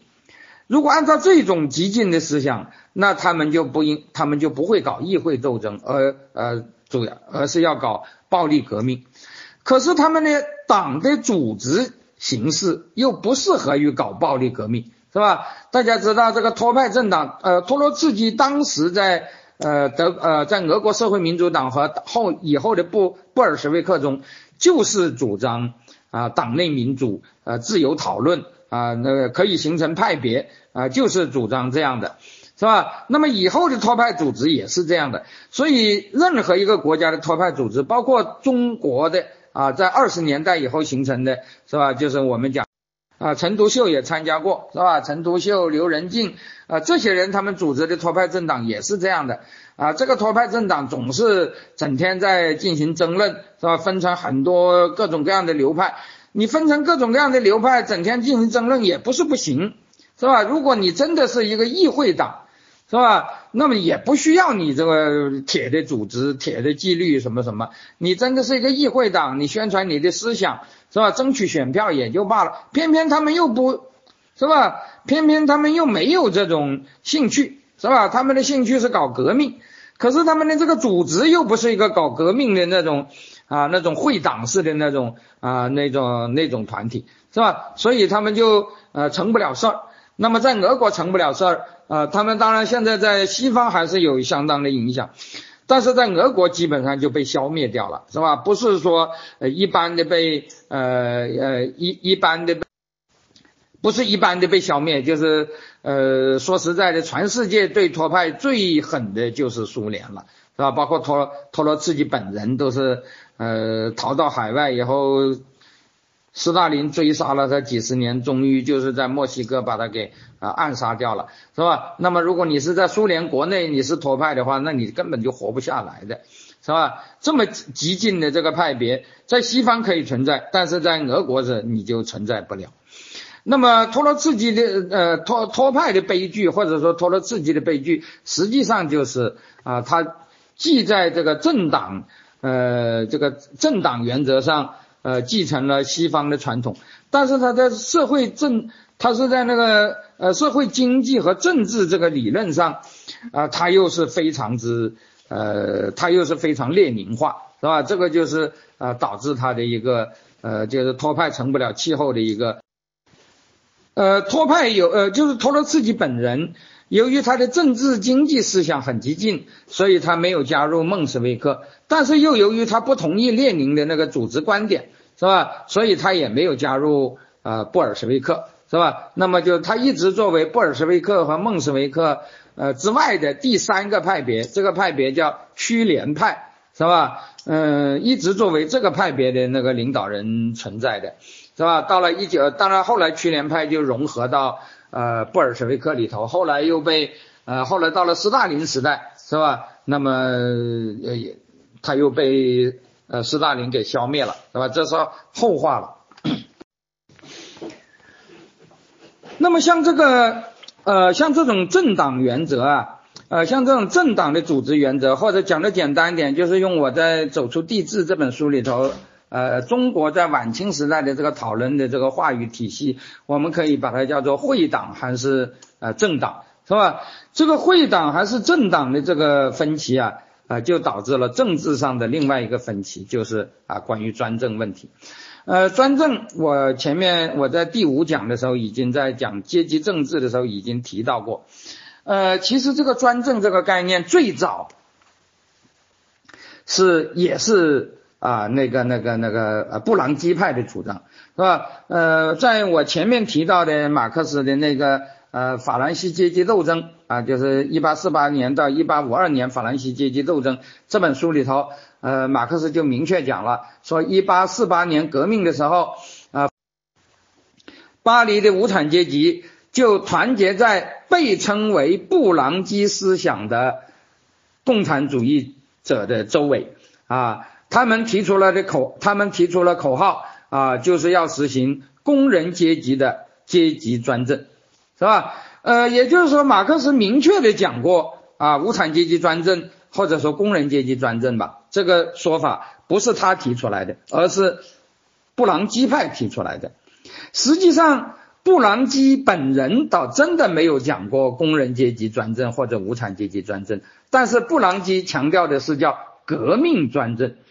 是吧？呃，这个革命专政，当然，呃，马克思就认为他，因为当时的革命阶级，呃，马克思认为是无产阶级嘛，是吧？所以这个，呃，现在，呃，很多人都认为，不仅是我认为，包括，呃，西方最著名的托派思想家，呃，就是那个那，那个比利时的，哎呀，那个叫叫什么来着？嗯，那个那个比利时的那个托派，他也是这样说的。他说那个呃无产阶级专政这个说法是布朗基发明的，是吧？呃，布朗基实际上如果就字面意义上讲，布朗基呃讲的是呃革命专政，但是马克思说呃那个呃一八四八年革命中呃那个无产阶级团结在布朗基派的周围，提出了呃提出了工人阶级专政的这个口号。是吧？呃，但是实际上，呃，主张专政的当然主要就是那个呃布朗基派。那么所谓的布朗基派的专政，呃，如果按照布朗基的理论，其实就是先锋队的专政，是吧？就是我前面讲的那句话，呃，布朗基认为少数人呃必须把幸福强加给多数人，因为多数人都是傻瓜，啊呃，进步的只。可是这种观点，当然马克思是坚决反对的，是吧？后来也因为这一点，呃，马克思跟布朗基派最后就决裂了，是吧？那么这个决裂啊，很有意思的就是，呃，和这个专政，呃，这个词就是有一定的关系。呃，就在我刚才讲的这本小册子《法兰西阶级斗争》的写作的过程中，在一八五零年四月，伦敦法侨的布朗基派流亡组织的代表亚当。维迪尔、巴特尔米是吧？和那个英国宪章派的领袖哈尼，以及共产主义者同盟的代表马克思、恩格斯和维利希，这三个方面，七个人是吧？就是呃布朗基派法侨团体和共产主义者同盟。共产主义者同盟中有一个人也是布朗基派，就是维利希，是吧？和当时的英国宪章派。呃，的代表叫哈尼，这三方七个人经过谈判，订立了一项秘密的协议。他们准备成立一个联合组织，叫做世界革命共产主义者协会。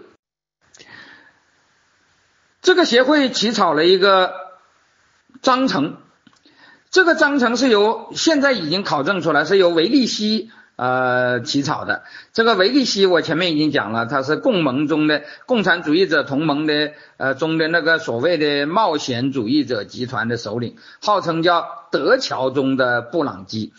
那么他起草的这个协议第一条啊，就是啊就是这么说的：协会的宗旨是推翻一切特权阶级，使这些阶级受无产阶级专政的统治。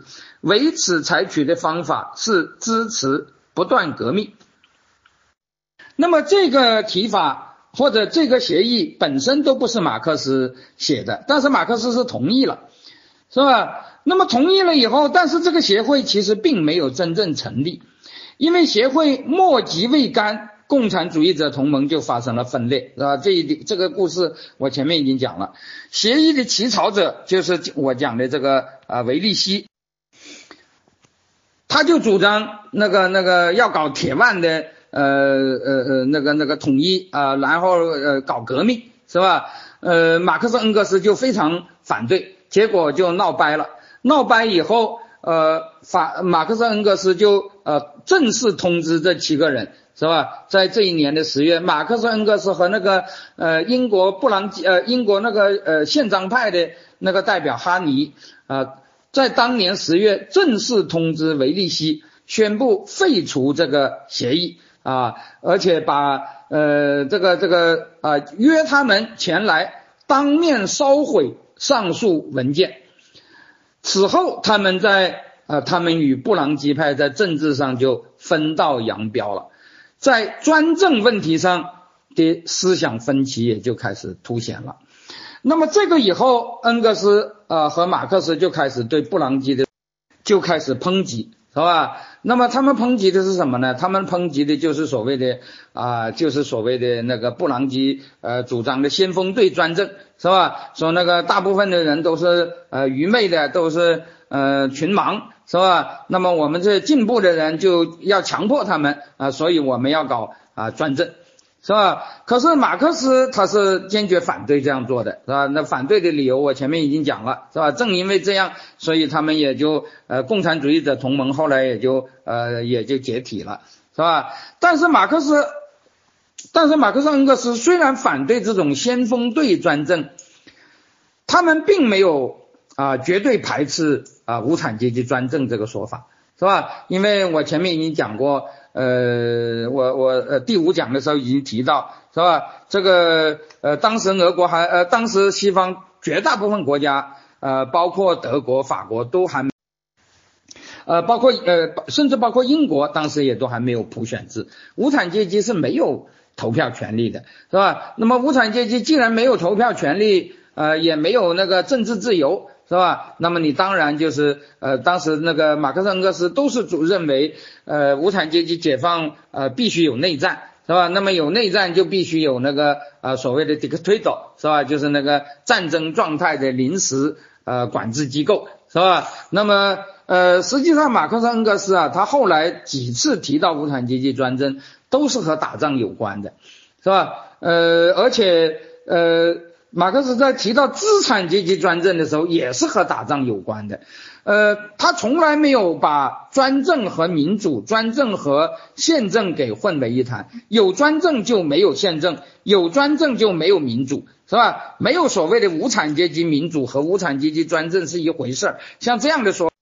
像这样的说法，马克思恩格斯是从来不承认的，是吧？那么，但是他也呃，他也多次提到啊，说那个呃，我们现在呃，那个那个，首先要呃，争取啊普选制，是吧？呃，这个这个呃，无产阶级啊要有自己的民主权利。在一八四七年，恩格斯给共产主义者同盟起草的第一个纲领草案中，就明确讲了，是吧？说不是我们要暴力革命。是吧？而是如果资产阶级不给我们民主权利，那我们就不能不采取暴力，是吧？这个就是所谓的后来它就发展成为德国社会民主党的一个呃很重要的理论，叫做防御性暴力啊，这个这个这个呃这个呃这个理论是吧？这个理论后来到了呃十九世纪末期呃，主要就是由德国社会民主党的理论家叫做鲍威尔。啊，他提出来的是吧？呃，实际上啊，我觉得所谓的防御性暴力这个说法，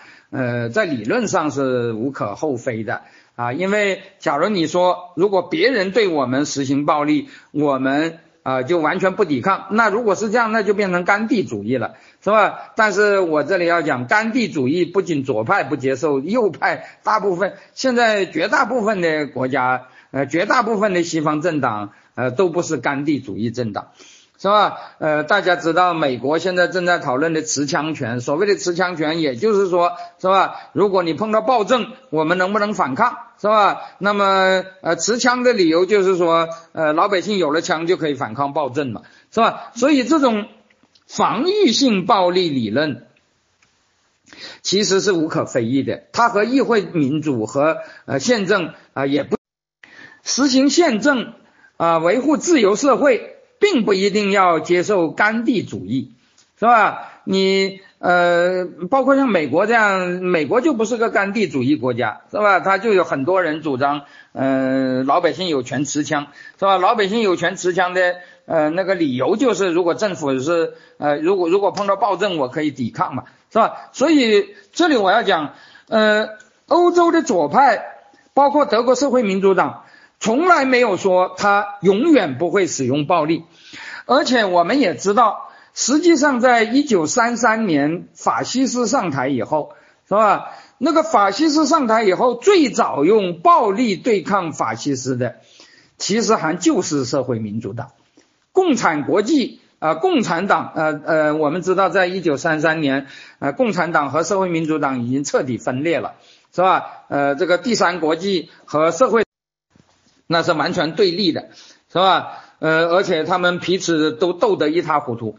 但是这个法西斯上，呃，纳粹上台以后，是吧？那个最早起来抵抗啊纳粹的，其实是呃德国社会民主党，是吧？那么社会民主党早在一九三四年，就是那个呃，就是呃纳粹是一九三三年上台的嘛，一九三四年他们就在维也纳发动了那个呃维也纳起义。啊，这个这个维也纳起义还产生了一个呃文学作品，是吧？我的导师赵立生先生啊，当年还翻译过这个呃这个这个维也纳七月起义的这个呃这一篇呃这个这个这个这一部作品，是吧？那么共产呃共产国际呃号召呃，欧洲的那些左派呃共产党起来反对纳粹，反而还比较晚，是吧？我们知道，呃，我们知道共产国际提出呃反纳粹、反法西斯，呃，那是在共产国际七大啊，七大就是一九三五年召开的，是吧？在一九三五年召开的七大上才提出呃要反对呃法西斯主义、反对纳粹的这个。这个问题是吧？德国社会民主党在反纳粹的，呃，用那个，呃，用用用抗暴，用以暴抗暴的方式反对纳粹，呃，甚至比共产党都还早啊，所以呃，不存在所谓的呃那个那个那个完全非暴力主义，就是呃实行甘地主义这个这个呃这个是从来没有过的，是吧？但是真正的问题不在于你面对着暴政，你是不是要？呃，要要抵抗，而在于是吧？如果是已经有了民主，那么你还要不要搞暴力？那么这个呃，在这个问题上啊，我觉得，我觉得马克思和恩格斯他们的观点是一致的。在这里，我要反对一种说法，就是我们的一些党内民主派呃，经常有一种很流行的说法，呃，说那个马克思原来是主张。呃，那个那个暴力革命的是主张无产阶级专政的，呃，但是在恩格斯的晚年，是吧？他经过深思熟虑，后来呃改变了主张，是吧？他放弃了暴力革命，是吧？呃，就主张呃呃呃要通过议会道路走向呃社会主义，呃呃呃呃走向社会主义，呃，我觉得这个说法是不对的，是吧？真正的变化并不是恩格斯。马克思有什么变化，是吧？他们原来是主张暴力革命的，后来不主张了，是吧？不是这样的，真正的变化是在马克思、恩格斯，呃呃，一八七零年代以前的欧洲，是吧？是没有普选制的，没有普选制，无产阶级没有民主，不能够参加议会政治，而且受到呃，而且他们的政治受到镇压。那么在这个情况下，他们是主张以暴抗暴的。是吧？那么到了一八七零年代以后，欧洲主要国家啊都实现了普选制，是吧？实现了普选制，你就不需要呃搞呃呃搞暴力革命了。是吧？你不需要搞暴力革命，你也就不需要搞那个军事独裁，就是所谓的迪克推多了，是吧？所以呃，当然就不存在这个东，就就就啊，就不存在这个呃，我们要把暴力革命什么呃当做纲领的这样的啊这样的说法。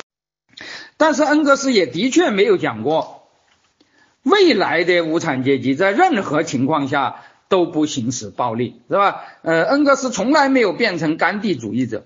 那不仅恩格斯没有变成甘地主义者，自由主义者也没有，呃，也也也也很少都，呃，也很少有人就是呃呃变成甘地主义者的，是吧？这里我要讲，呃，自由主义者中的，呃，假如有甘地主义者，也只是呃其中的一部分，是吧？那么。呃，那个呃，至少在美国，至少美国人都是呃，很多人都是主张持枪的。那么主张呃公民有持枪权的人，并不见得反对自由民主制度嘛，是吧？他们只是说，假如自由民主一旦被破坏了啊，那么如果你重新碰到了呃暴政，是吧？那么当然我们有权利啊进行抵抗，是吧？所以呃，恩格斯从来没有成为甘地主义者，但是。但是恩格斯、马克思他们是支持那个普选制民主的，是吧？我这里要讲，这是指的普选制民主，是吧？呃，我前面就曾经提到过，呃，马克思、恩格斯如果用过资产阶级民主这个提法的话，那么这个提法也指的是财产资格制，是吧？就是只有资产阶级有投票权的民主，那就是资产阶级民主，是吧？那么这个资产阶级民主，当然马克思、恩格斯是很不满意的。是吧？而且无产阶级如果没有权利，他们就主张要暴力抵抗，是吧？这个也是没有问题的，是吧？但是后来有了呃这个呃这个民主权利了，那他们当然就不会再搞啊用暴力去取消民主，是吧？用无产阶级专政去对抗民主，那么这个是马克思恩格斯从一开始就没有的思想，是吧？就是不是后来才没有，一开始他们就没有这样主张过，是吧？那么后来他们也没有。后来他们也没有变成甘地主义者，是吧？那么所以这个是呃，我我是并不认为呃这里头发生了多大的变化。真正的变化是原来的欧洲是没有普选制的，后来欧洲有了普选制，是吧？无产阶级原来是没有民主权利的，或者说没有政治自由的。那么后来有了政治自由，有了民主权利，是吧？那么他们当然就要搞民主，是吧？这个是没有问题的。但是。布朗基派的专政就是另外一回事。布朗基派的专政的出发点不是说我们现在没有民主权利，是吧？他们的出发点是说，呃，大部分的人都是傻瓜，那如果投票，那就是傻瓜占多数，我们的呃这些少数先进者是不可能得到多数的啊，所以我们就不喜欢民主，是吧？我们就是要强迫多数接受我们的意志。那么这个主张实际上也是俄国民粹派的。啊，尤其是民意党这一支的主张，那么这个主张到了列宁那里就得到了发扬光大。我们知道列宁其实也是跟民粹派决裂了的，他跟民粹派的决裂体现在什么地方呢？最集中的体现在对农民的态度上。呃，我们知道俄国民粹派有一个特点，就是啊，他不认为呃无产阶级有多么先进。是吧？他认为俄国农民就很先进，因为俄国农民是天生的社会主义者，是吧？呃，俄国农村当时存在着土地公有制，就是农村公社啊，这个我们专门写过一本书，是吧？大家可以去呃看一下，是吧？就是农村公社改革与革命啊，就是那个呃我跟金燕和和写的一本书，是吧？那么呃，俄国的农民有农村公社。因此，民粹主义者就说，啊，俄国的农民是俄国的希望所在，俄国的农民是，呃，最好，呃，最，甚至他们认为，呃，那个俄国农民要比知，呃，知识分子伟大的多，啊，知识分子要接受农民的教育，是吧？要拜倒在，呃，农民面前，是吧？他们把农民捧得很高，认为农民是，呃，俄国搞社会主义的，呃，那个、那个、那个，呃，依靠，是吧？俄国也是。呃，农民也是俄国的呃希望所在。那么马克思主义者当然就是反对这一点。马克思主义者认为农民是很落后的，呃，很保守的。呃，大家知道共产党宣言里头有一句话嘛，农民是保守的，甚至有的时候是反动的，是吧？那个那个呃，希望在无产阶级，而而不在农民。那么这个观点传到俄国以后啊，所谓的和。民粹派决裂啊，其中这一点就是也是决裂的内容之一。俄国的马克思主义者认为无产阶级才是先进的，是吧？农民是落后的。但是马克思虽然认为农民是落后的，但是农民又是劳动者，马克思又不主张剥夺农民，是吧？因为你剥夺农民就成了原始积累了，是吧？我在呃第四讲的时候讲过，马克思对原始积累是深恶痛绝的。是吧？而且他认为，那个欧洲的无产阶级跑到美国去成了农民，那是对资本主义的一个沉重打击，是吧？那么，呃，只有资产阶级才想，呃，强迫的剥夺农民，是吧？所以，呃，马克思虽然认为农民落后，但是农民是劳动者，农民不是剥削者，是吧？农民又不能剥夺，是吧？那么，如果你一个国家都是农民，那怎么能搞社会主义呢？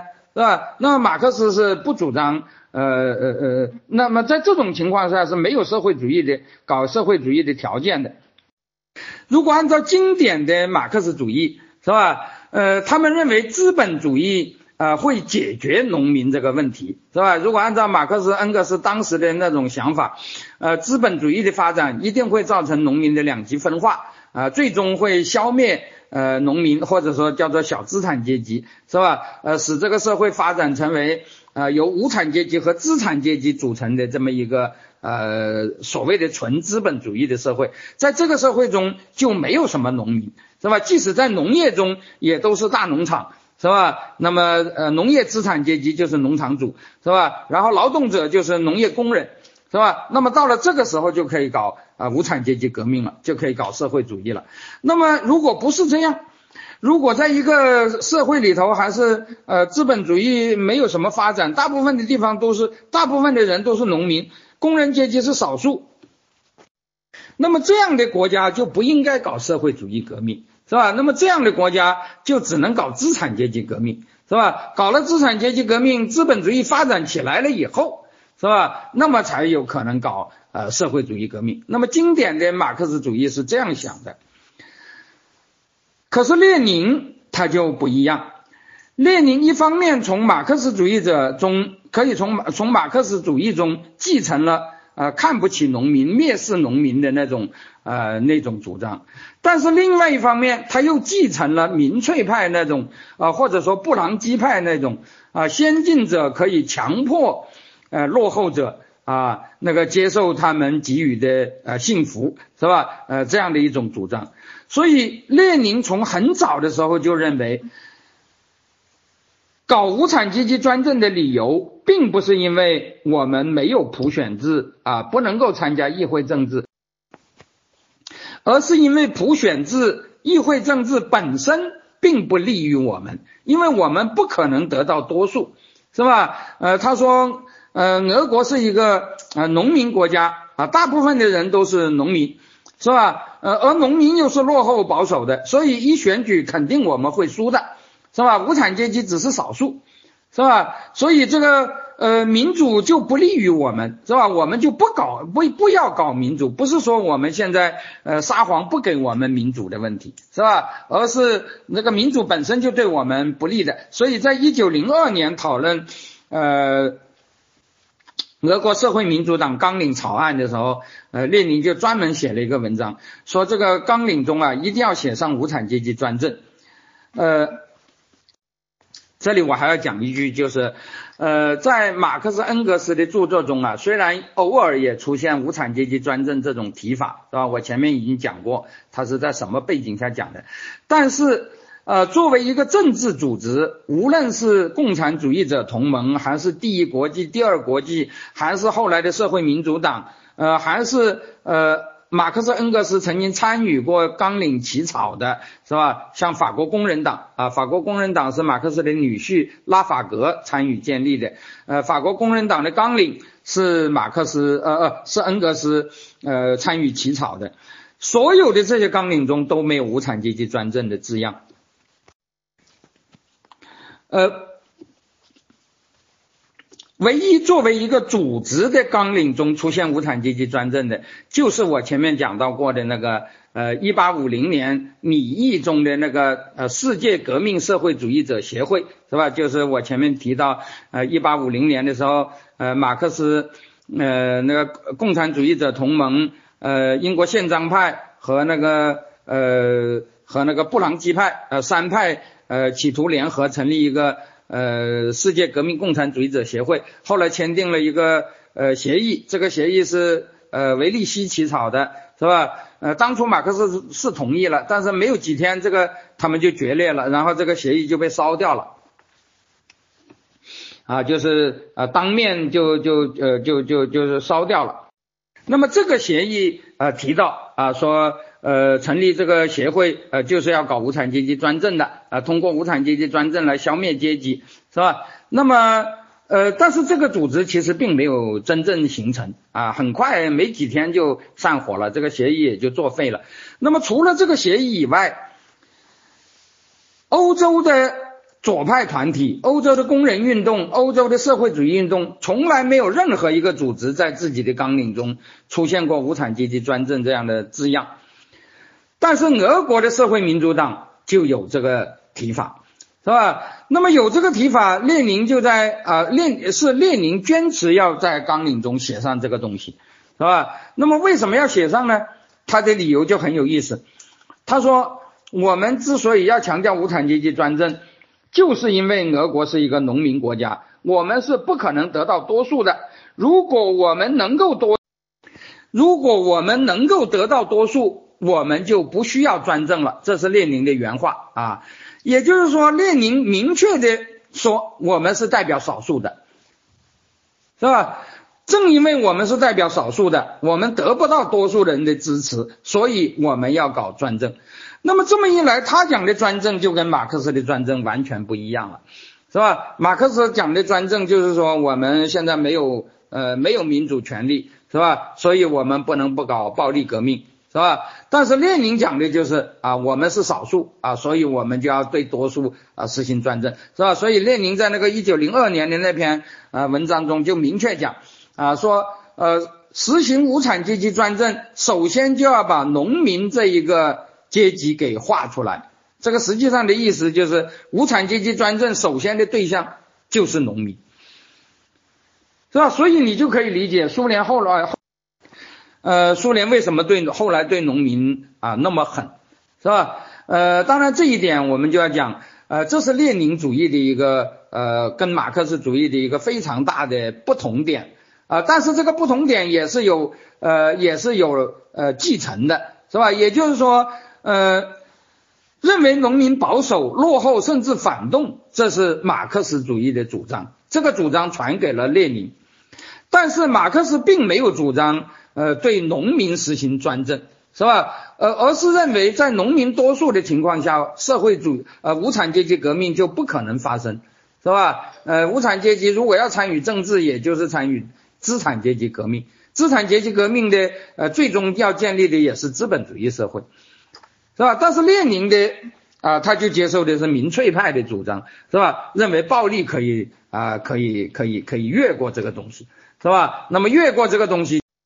就需要有无产阶级专政，是吧？所以后来列宁不断的在强调这一点。比如说，列宁在一九一七年就讲过啊，说俄国呃说我们现在要建立的制度，就是要使六十个农民啊无条件的服从十个工人的主张，是吧？而且说啊，这个呃现在呃这个主张民主的就是反革命。是吧？叫做民主反革命，是吧？说呃，现在我们的这个呃，现在我们的这个呃，这个这个呃革命啊，就是要用无产阶级专政来粉碎资产阶级民主，是吧？这个已经是赤裸裸的把那个呃专无产阶级专政和所谓的民主对啊对立起来，是吧？呃，关于这一点，实际上。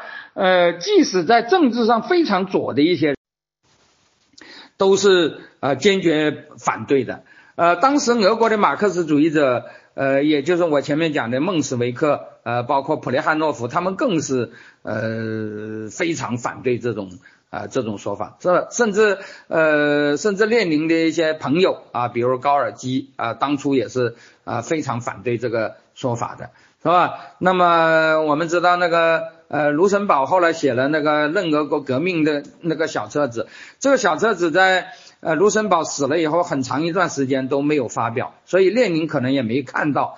呃，列宁对卢森堡的评价还是很高的，因为卢卢森堡是个很左的人，是吧？但是列宁如果看了卢森堡。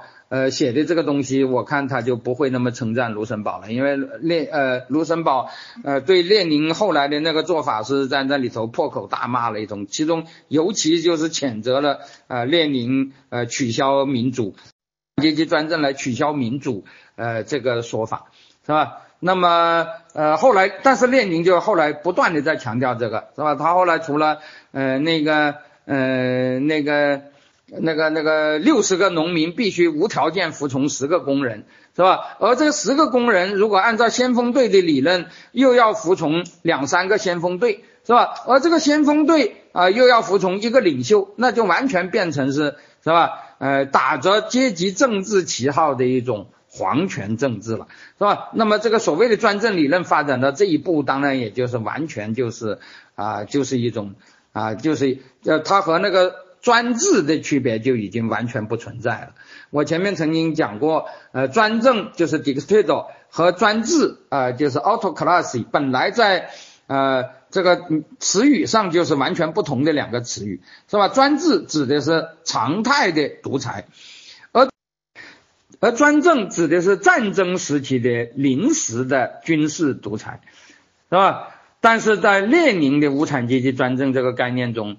啊，就已经和专政，呃，就已经和战争和平没有关系了，是吧？即使在和平时代，呃，只要他认为先进者是少数，是吧？多数人是落后的，那就要实行专政，是吧？这就产生了我上次提到的，他对西班牙工人党代表团的那番讲话，啊，说我们从来就不承认自由，我们只强调专政，我们之强，我们之所以强调专政，就是因为在俄国啊，无产阶级很少，是吧？呃，我们搞无产阶级专政，就是为了捍卫这个少数人的利益，是吧？这个呃，把那个西班牙人听的那那都一愣一愣的。那么这个主张当然就是和呃，就和和马克思当然就是有根本的区别，是吧？那么所以我们也就可以理解啊啊，为什么卡达尔有这样的说法，是吧？就是啊，马克思主义是多么不同于列宁主义，而马克思的马克思主义又是多么不同于列宁的列宁主义啊。那么呃，马克思主义它有很多。呃，乌托邦的东西，这个是应该承认的，是吧？呃，马克思对呃市场经济的批评，或者说对资产战呃对资本主义的批判，也有很多呃在学术上站不住脚的地方，比如剩余价值论等等。但是马克思主义作为十九世纪欧洲左派啊反对专制的啊一种思想资源，作为啊。呃，那个那个建立普选制民主的一种思想资源啊，他在呃，我这里讲的不是马克思主义，而是马克思、恩格斯他们积累下来的一些啊一些思想资源，是吧？呃，他他在今天的西方可能已经没有多大的意义啊，因为西方已经实现了宪政民主，已经没有了专制，是吧？但是在那个那个啊，但是在另外一些地方啊。其实这些资源也仍然是有它的价值的啊！我的系列演讲就到此结束，我们呃还可以继续收集意见啊，将来呃不是，然后在我在呃在一个适当呃的呃呃这过几天是吧？我专门会做一个答疑，谢谢大家。